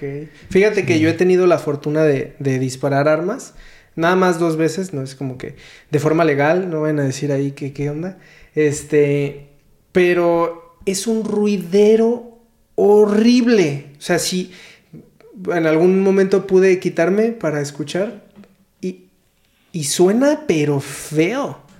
O sea, es, te aturde mucho y era un arma, era un calibre 32. Entonces, yo me imagino, o sea, tú estás en una situación, eh, tienes que estar abusado porque si hay un operativo o si alguien les tira un balazo o algo, pues me imagino que responden. Me imagino que has estado involucrado en balaceras. Sí. ¿Cómo es el ruido? Así como los cohetes pero es que, suena horrible un arma. Tan, tan, tan. No, no, no, no, no, no quedas todo aturdido sin poder escuchar. Claro, te queda un zumbido que, que, está permanente durante un lapso de tiempo. Ok. Digamos que tú ahorita tienes una balacera, termina. Me imagino que tienes que hacer un protocolo de avisar, eh, no sé si te tengan que tomar qué fue lo que pasó y todo eso, pero ¿qué pasa en ti? O sea, no qué pasa burocráticamente, ¿qué pasa en ti después de una balacera? Mira, mm, el cuerpo humano es tan sabio que, bueno, me ha tocado controlar la temblorina, pero eso es mucho después. Eh, el cuerpo humano a la hora que segrega esas sustancias químicas, tu cerebro, que te salen fuerzas no sé de dónde. Y tus sentidos... De las fuerzas. Sí, y tus, y tus sentidos se alteran de cierta manera que pues te vuelves un Hulk, ¿no? Porque tus sentidos se alteran de esas sustancias químicas que segrega tu, tu, cerebro, que, que, corres, que corres, que te tiras, que das vueltas y que oyes tan, tan y, y zoom, zoom, que, y dices, ¿qué onda, no? Eh, pero cuando pasa el momento, porque tu vida pasa como una película así, pero después que no controlas las manos, que, que, si, quieres agarrar el arma no la puedes agarrar por la temblorina, pero es cuando estás ya en tu momento de calma que dices... No hay peligro. No hay peligro, ya estás libre, que ya es tu momento de calma, que como que tu cuerpo está volviendo a tu normalidad, que se te acabó esa, ese, poder, ese poder que te inyecta a tu cerebro. Es como la secuela. ¿No? La temblorina, el, el, no manches, y si me hubiera pegado una bala y ya no estuviera aquí, o sea, y, te, y contigo mismo, ¿no? Te hablas y dices, no manches, ¿qué estoy haciendo aquí? ¿Realmente vale la pena? No manches, o sea, ¿qué onda? Sí, sí vale la pena, mi uniforme, sí, sí, yo amo mi, lo que hago. O sea, una lucha interna contigo mismo, no sé si me explico, o me, puedan entender los que han estado, los compañeros que han, que han estado me van a entender que así pasa, ¿no? Eh, eh, he visto situaciones tristes, muy tristes. Tengo eh, mm, simplemente la compañera que te decía, haz de cuenta que ella estaba en Apatzingán y ella Apatzingán está pesado. Ella andaba en una unidad. Entonces, yo con mi jefe, yo ya la había requerido para acá y, le, y a, mi unidad. Entonces, resulta de que llega a su oficio y, y le dicen a ella, oye, ¿sabes qué? Te llegó un oficio. Haz de cuenta, hoy en la tarde le dijeron, ahí está tu oficio, preséntate en Morelia. O, más bien le dijeron, ve a Morelia porque salió un oficio y, ese día en la tarde vino a recoger su oficio y al siguiente día en la mañana la unidad en donde ella andaba la mandan a una diligencia a Aguililla. Y es ahí a donde pierden la vida todos. Todos. 14 policías se llevaron alcanzó a... Ella, créemelo, que estaba inconsolable, no podía creerlo. O sea, el destino de su vida era permanecer todavía en este plano. Sí. No le tocaba a ella. Porque es de cuenta que hoy en la tarde viene a Morelia y al día siguiente en la mañana, temprano en la mañana, los emboscan. Es una historia de sobrevivencia. Sí. Por lo que tú quieras, por Dios, por su destino, por lo que haya sido. Lo que haya sido, pero sigue aquí. No le tocaba. Así de sencillo. No le tocaba. ¿Te ha pasado algo similar a ti? Ah, creo que no. Así tan, así tan, tan apegado a algo así como a ella, creo que no. No. Creo que no, porque pues sí me ha tocado ir a los lugares y afortunadamente este no me ha tocado quedar por allá. Este, le mando un saludo por ahí a Jorge Alvarado con el que anduvimos en muchas situaciones de peligro por allá abajo. Ok, saludos. Sí, y este y creo que pues la hemos librado. Qué bueno. La hemos librado. Los designios de Dios es que sigamos aquí y pues eh, es difícil, la vida del policía no es fácil. Entonces, eh, eh, creo que el mensaje hacia la ciudadanía, hacia ti, es de que seamos más empáticos con ellos, que comprendamos que, que su situación no es fácil. Independientemente si son groseros o no son groseros, se la rifan. ¿eh? En un momento dado, o, si tú ves al policía prepotente que te para y te dice y, te regaña, y, pero en el momento dado de que te estén asaltando o que estés en peligro, se la rifa por ti. Eso ten la plena seguridad que sí sucede. Así sea grosero y prepotente y malcriado o maleducado, se la va a rifar por ti. Ten la plena seguridad que sí. Eso es algo a tener en cuenta. Gente que está escuchando o viendo esto, ténganlo en cuenta. Estoy seguro que eso pasa, porque no necesitas ser un policía para que alguien... Bueno, pasan muchas situaciones donde nadie se quiere meter, pero estamos hablando de que pues también genera miedo, porque sabemos que vivimos en un país y estamos en un estado donde la violencia está fuerte. Entonces, mm, alguien que vea una injusticia o que vea alguna situación, puede ser que salte por, por ti. Y si es un policía, pues está acostumbrado también a estar en situaciones bien pesadas, entonces lo, más, lo más probable es que lo va a hacer. Y sí, creo que este es el momento indicado para hacerte una pregunta que le hago a todos mis invitados, este, y, me siento contento de poder escucharla. La respuesta, mira, bueno, no es una pregunta como tal. Me gustaría que a mí y a todas las personas que están viendo o escuchando esto nos platiques un tip, una historia, eh, nos des un consejo, lo que tú quieras, lo que sea que tú quieras que te haya ayudado a estar hoy donde estás. Les voy a decir algo, les voy a decir varias cosas, porque no nada más es una. La primera, que la, la disciplina te lleva al éxito. Okay. ¿Y qué conlleva la disciplina? La disciplina conlleva la perseverancia, el no claudicar.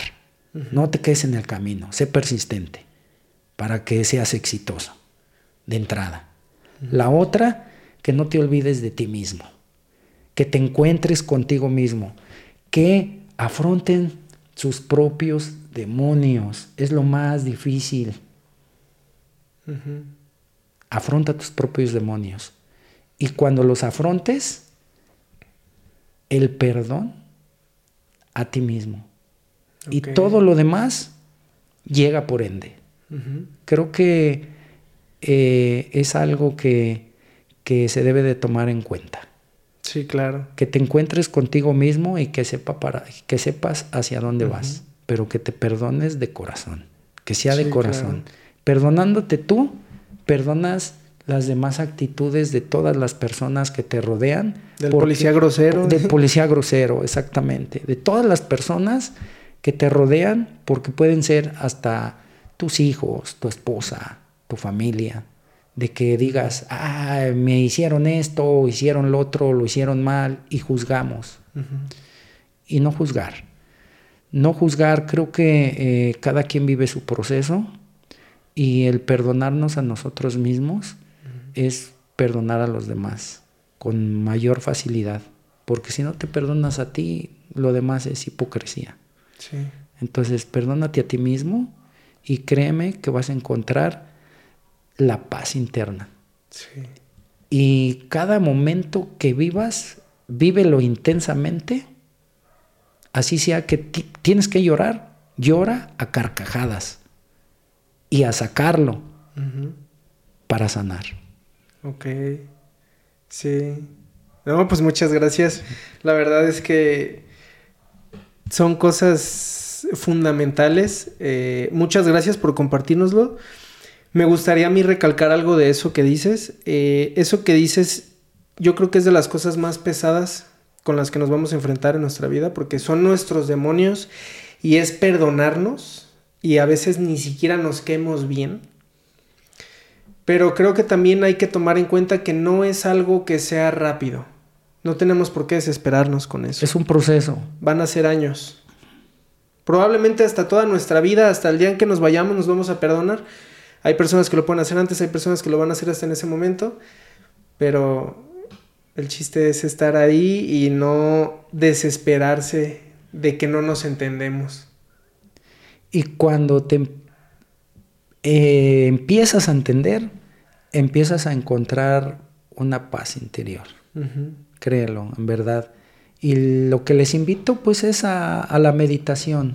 La meditación te va a llevar a, conocerte más a ti mismo, que encuentres a, ese observador que llevamos dentro, que es ese observador que observa nuestros errores y nuestras virtudes. Y cuando descubras bien a ese observador y que aprendas a, observarte, vas descubriéndote y vas precisamente sanando con el perdón a ti mismo. Y cree que, créeme que esa paz interior que, que empieza a estar en ti, la, la perciben las demás personas que te rodean. ¿Por qué? Porque siempre va a estar una sonrisa en tu rostro. Sí. A, mí, a mí me gusta mucho meditar. Ya lo hacía antes, pero lo hacía muy esporádicamente. Tiene un tiempo para acá que lo he estado haciendo cotidianamente. Ahorita llevo unos días que no lo he hecho porque he estado muy apretado de cosas, pero se me hace absurdo porque es lo primordial que estuve teniendo y ahorita dejarlo como en un segundo plano se me hace absurdo. Quiero retomarlo completamente. Pero a mí me gusta mucho al, al meditar. Digo, hay, existen muchísimas formas de meditación. Eh, a mí me gusta al estar meditando en algún momento ponerme a pensar por qué lo estoy haciendo y qué consecuencia va a tener en la gente que me rodea, no nada más en mí. Entonces me ayuda a motivarme mucho a seguirlo haciendo y a ser una persona más, más clara, a tener mayor conocimiento de mi mente, a poder estar en el aquí y el, ahora, porque eso es lo primordial en la meditación. Y, es algo bastante bueno. Yo le quiero recomendar a la gente de verdad que lo haga. Puede ser que digan, ay, están bien pinches locos. Andan bien marihuanos. Sí, es parte de. esto viene con. Ah, no. No, pero este. Bueno, lo de la marihuana no, lo de los locos sí. Este. Pero yo sé que es difícil saber o decir, pero ¿cómo medito? Existen videos en YouTube. Existe una gran aplicación para el celular que a mí me ayudó bastante, se llama Headspace, se las recomiendo, no es patrocinado, obviamente, ojalá, pero, pero es, es, una gran aplicación. Pero a mí me gustaría que nos dijeras o que le pudieras recomendar a la gente, si quiere meditar, es que si tú no sabes, antes de que supieras meditar, si te dicen, a ver, medita, dices, pues ¿qué pues, hago? ¿Cómo, no? ¿Cómo, lo hago? Sí. ¿Qué le puedes recomendar a la gente para que se inicie en eso? Sí, bueno, eh, ya lo habías dicho tú ahorita, ¿no? Hay muchos tutoriales en, el YouTube, tenemos ahorita ya la magia de la tecnología, pero eh, lo, primordial es que quiera hacerlo, que tenga el deseo de experimentar, ¿no? A ver, bueno, estos locos me están diciendo que medite, ¿de qué se trata? ¿Qué, ¿qué es eso, no? ¿Qué es la meditación? La meditación no es más que ir hacia nuestros propios pensamientos e irlos controlando. Porque dime cuántos pensamientos te llegan en un instante. Te llegan miles de pensamientos y ahorita estoy hablando contigo y ya estoy pensando y me llega y qué, y qué más le voy a decir, ¿Qué, qué, cómo le, les voy a recomendar. Los frijoles en la estufa. Ajá, sí. La ropa ya va a llover. Ajá, sí, ahí está lloviendo, ya no tarda en llegar mi esposa por mí, ya esto ya se va a acabar y bla, bla, bla, bla, bla, bla, bla. Es el, el, el chango loco borracho. Así le llamo chango loco borracho que tenemos aquí.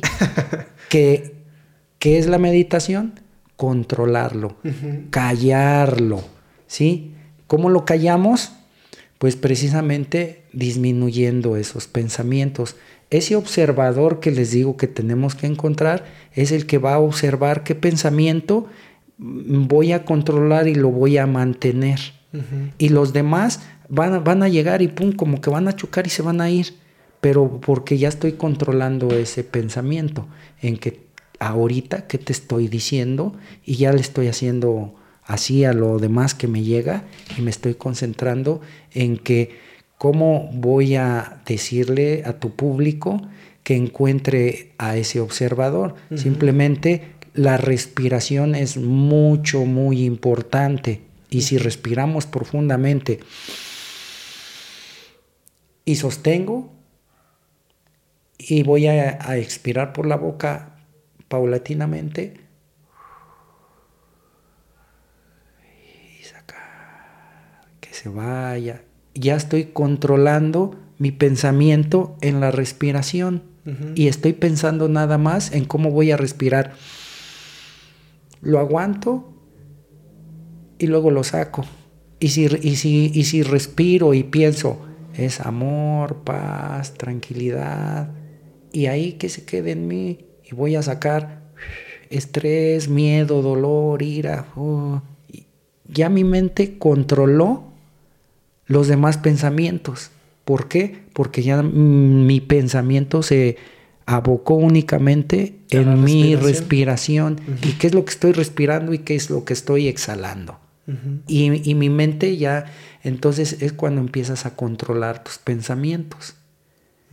Para eso te ayuda la meditación, para no ser tan disperso, ¿sí? De que, claro, ah, déjale, tomo a, mi té, no, mejor ya no.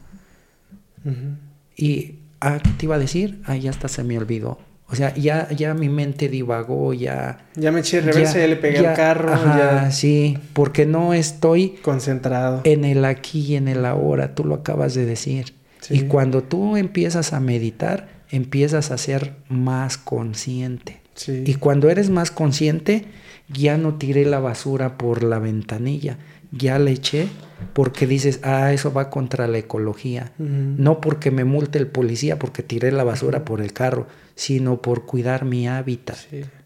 no, no, me pasé la luz amarilla porque puedo chocar. Así es, no porque el policía me, multe. exactamente. ¿Sí me explico? Entonces ya tu conciencia se expande. Y cuando empiezas a ser más consciente de las cosas, empiezas a disfrutar más del paisaje. Inclusive puedes ir meditando cuando, cuando conduces y ves cómo, cómo los paisajes y, tu pensamiento lo, lo empiezas a controlar con tu respiración, pero la recomendación es que te des un tiempo para ti, te sientes recto, tus manos hacia las palmas hacia arriba, porque ¿qué somos? Somos energía, ¿sí? Y las palmas de, los, de las manos y las plantas de los pies es por donde entra la energía. Aquí entra la energía que viene del universo y por los pies de la Gaia, de la nuestra madre tierra y se junta en nuestro corazón. Por los tres, los, los siete nudos pues que tenemos de energéticos que mm, en el oriente le conocen como chakras, pues bueno, es un todo, ese, todo eso es todo un tema, ¿no? Es todo un tema. que les recomiendo? Pues que se introduzcan un poquito a la lectura y que busquen un tutorial de cómo hagan una meditación y verán Qué diferencia. que su vida va a empezar a cambiar. Sí. Porque eso es segurito que cambia su vida. Claro. A mí me gustaría dar dos recomendaciones con lo que acabas de decir. A mí, a mí no me gusta, no es que no me guste, más bien a mí me gusta más estar conmigo a la hora de meditar. Eh, Mm, soy espiritual en ciertos aspectos, pero en algunos no. Entonces a mí me gusta más no llevar la meditación hacia un lado espiritual. Entonces puede haber personas que nos vean y digan, es que yo los chakras no, no lo veas como los chakras. Tú medita y concéntrate en la meditación. No es necesario que lo veas de alguna forma específica, eh, pero es una maravilla. Inténtalo. Simplemente ponte el objetivo de tratar de hacerlo no lo veas como algo o velo como algo religioso si quieres, como tú quieras. El chiste es que lo intentes. Y la otra es que a lo largo del tiempo que yo he estado meditando, yo me he dado cuenta de algo. Buscamos una respuesta. Queremos conocer nuestra mente, queremos estar más iluminados, queremos estar más tranquilos, ser más conscientes. Pero no, la respuesta no está en hacerlo, sino la respuesta está en el trayecto mientras lo estamos haciendo, es donde está el, asunto. No hay una respuesta así específica de, uy, ya soy un iluminado, así cierro los ojos y, y segrego DMT en mi cabeza. No, no, o sea, las cosas no son así. la respuesta está en el trayecto, irlo disfrutando y ser súper curiosos con nuestra mente, entender qué es lo que estamos pensando, por qué, dejarlo pasar. Ah, esto que sentí es enojo, miedo, tristeza, ¿qué es? Ah, es tristeza. Déjalo pasar. Viene otro. ¿Esto qué es? es? Entonces, cuando pase una situación, no una balacera, evidentemente, pero cuando pase una situación donde te sientas así como estresado, puedes identificar y dejar pasar. Es maravillosa la meditación. Qué bueno que salió en este episodio contigo hablar de eso es increíble y sí genera un cambio grandioso en la vida. La verdad lo recomiendo muchísimo. Me encantó eh, tu, punto de vista en donde le diga, dices que no le demos a ese punto espiritual para no transgredir religiones ni creencias, pero la meditación eh, te va a llevar a que te conozcas a ti mismo, y, tus pensamientos se conviertan en más positivos. Y, dijiste algo, bueno, siento miedo, siento ira o coraje o dolor o qué es lo que estoy sintiendo y, no es más que tus emociones. Entonces tus emociones se generan precisamente de un pensamiento. Entonces cuando empiezo a meditar, ¿Qué dije yo hace un ratito? Empiezo a controlar mis pensamientos. Entonces, cuando empiezo a controlar ya mis pensamientos, mis emociones van a empezar a cambiar, porque los pensamientos se van a convertir en más positivos. Entonces, ¿qué emociones voy a sentir? Pues emociones más positivas. se va a ir la ira, se va a ir el, coraje, se va a ir el miedo, que el miedo es eh, el padre, el padre de todo, ¿no? Claro. Los miedos. Y, es, y es ahí a donde te decía, bueno, hay que afrontar nuestros propios demonios, y, pero para hacerlo tienes que vencer ese miedo, ese miedo que tienes de ti mismo, ¿no? Entonces, eh, me, encantó lo que dijiste porque no le damos ese lado espiritual con los nodos, pues, de energéticos, ¿no? De cómo entra la energía. Y este, pero pues es que somos energía. Eso es lo que somos, ¿no? mi, madre hacía eso, o sea, mi madre era súper experta en todo lo que eran los chakras, todo lo que son más bien. Eh, ella, ella le encantaba todo eso, ella lo conocía a la perfección, sabía cómo trabajar ciertas cosas. A mí me gusta, pero sé que hay personas que al escuchar eso van a decir, nah, yo no quiero eso. Y es como de, ok, está bien, no lo tomes de esta forma, pero intenta meditar. Pero nada más medita, ¿no? Para que te conozcas a ti mismo, o sea, quién eres, respóndete, eh, o sea, dices, no lo quiero espiritual o religioso o acá, pues ¿por qué me invitan a la meditación? Pues nada más es para que te conozcas más a ti mismo, quién eres, pero desde, no desde el ego, ¿no? Porque desde el ego te puedo decir, pues yo soy Rubén, soy policía, soy licenciado, soy esto, soy aquello, ¿no? Pero y si nos vamos desde el lado del amor, pues yo te puedo decir, pues soy una persona que sufre, que ríe, que llora, igual que con otro ser humano, ¿no? Pues soy un ser humano y ya lo estoy dando sin ese punto del ego, ¿no? y, dices, bueno, desde ese punto, ¿quién eres tú?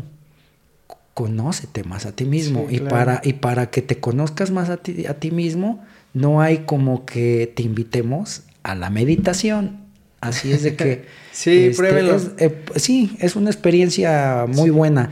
Y si te gusta, te vas a ir adentrando y, va a haber un punto en donde si lo practicas, no sé si te ha pasado a ti, en donde que hayas experimentado a lo mejor hasta un, un viaje astral o hasta un desprendimiento.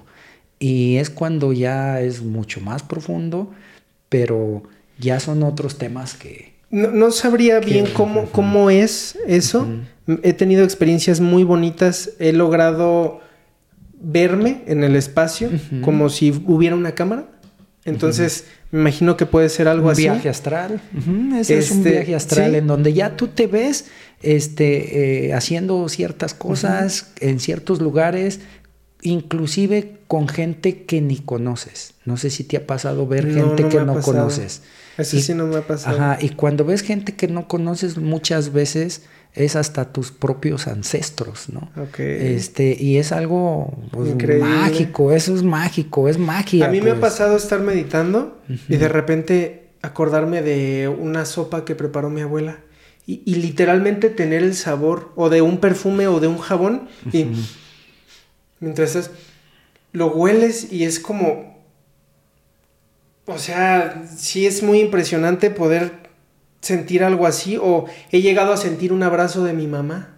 Así es. Y, y, pues sí te, te, congelas tantito, o sea, hasta se me puso un poquito chinita la piel, te congelas tantito y dices, en mi cerebro hay cosas guardadas muy cañonas que no las conozco y si no hago esto no las voy a conocer. Sí, déjame decirte, ya que nombraste después a, tu mamá, a lo mejor ni, ni, ni sabes.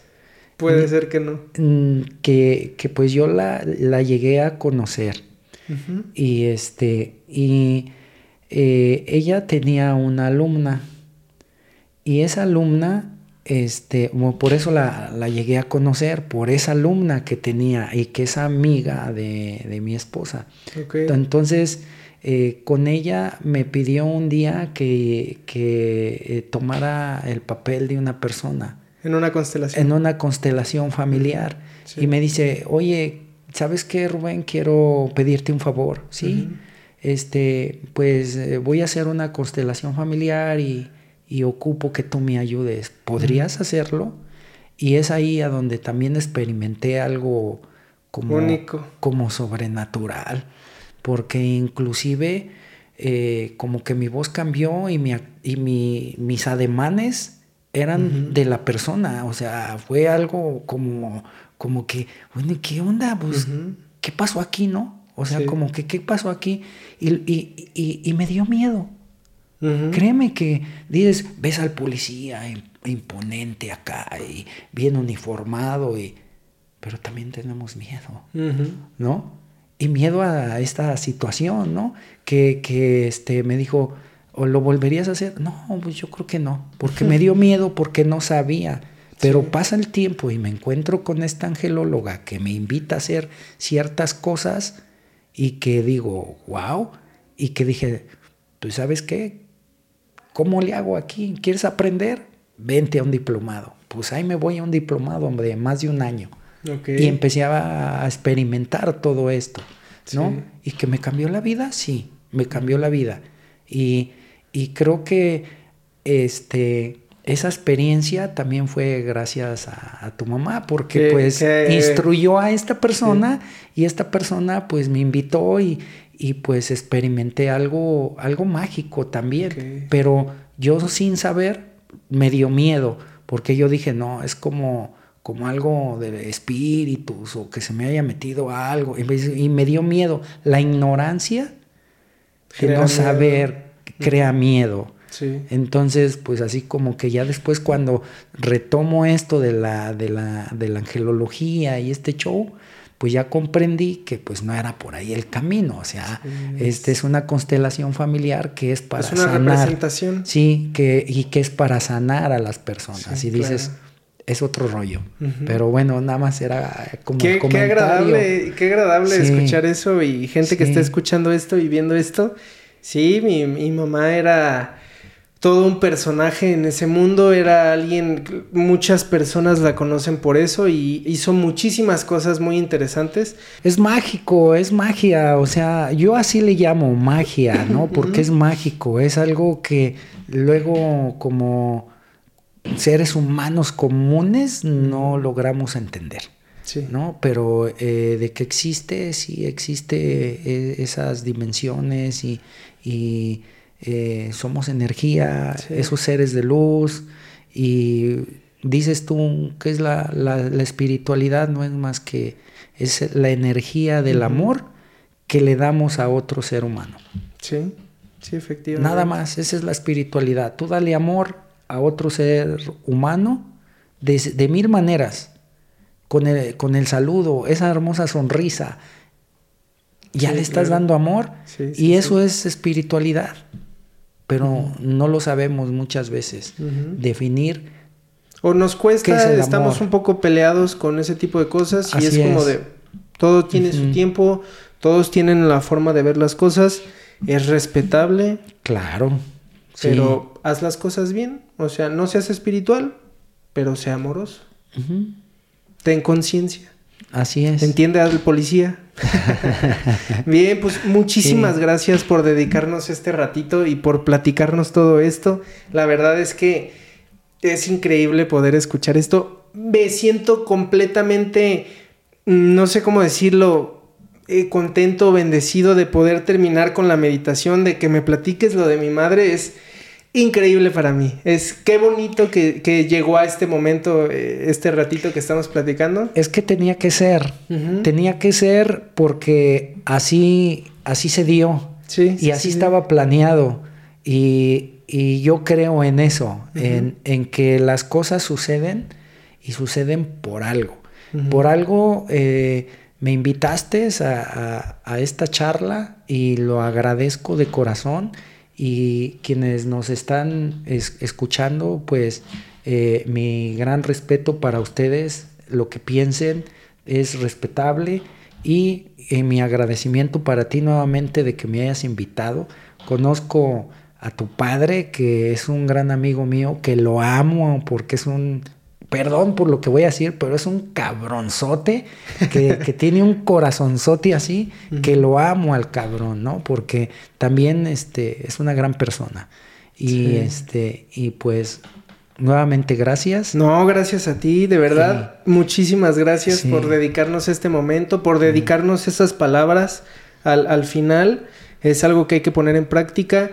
Nos, dijiste dos libros a lo largo de este episodio, también eso es grandioso. El primero era Tiende tu cama y después dijiste otro. Volando sobre el pantano. Volando sobre el pantano. Ok, tenemos ahí una tarea, si, si gustan, claro, también leer esos libros. Estaría muy interesante saber todo lo que pueda decir ahí.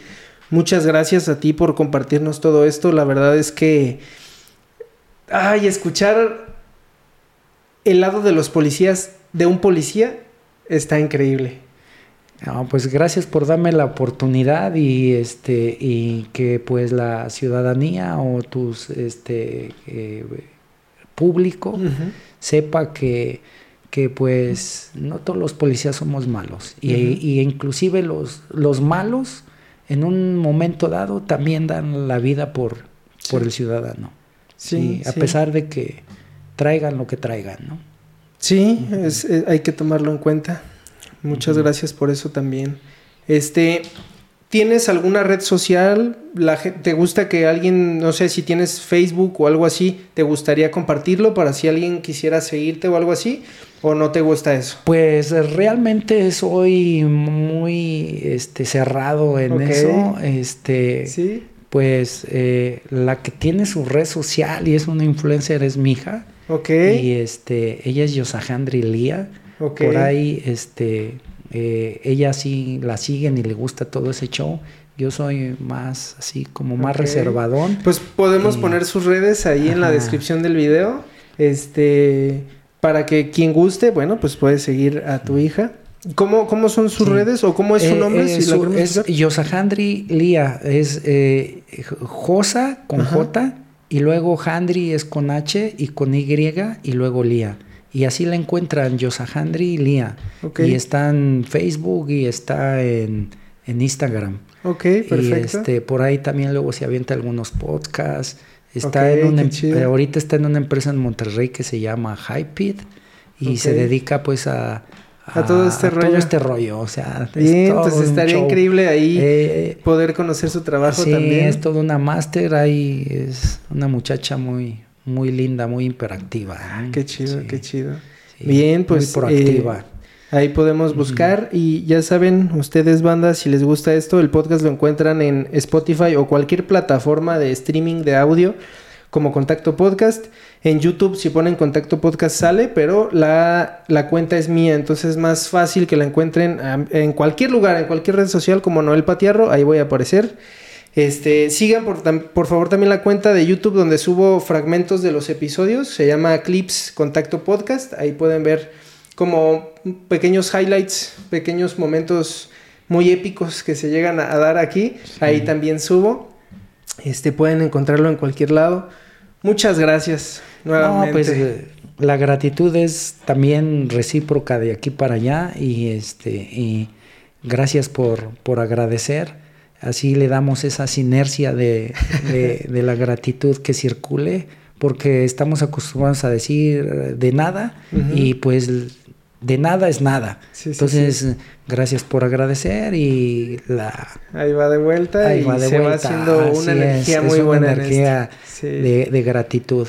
Bien, si en pues, algún momento se pudiera que volviéramos a grabar, no sé si las personas tuvieran como dudas este acerca de lo que sea de los policías y se grabase hablando sobre eso, ¿estarías dispuesto a? Claro, claro, claro que sí, ya que este es todo es todo un tema y, eh, pues desgraciadamente no se puede hablar mucho aquí respecto a, a muchas realidades porque eh, la seguridad no conviene, más que nada. No conviene meternos a, cosas que sean turbias, por así decirlo.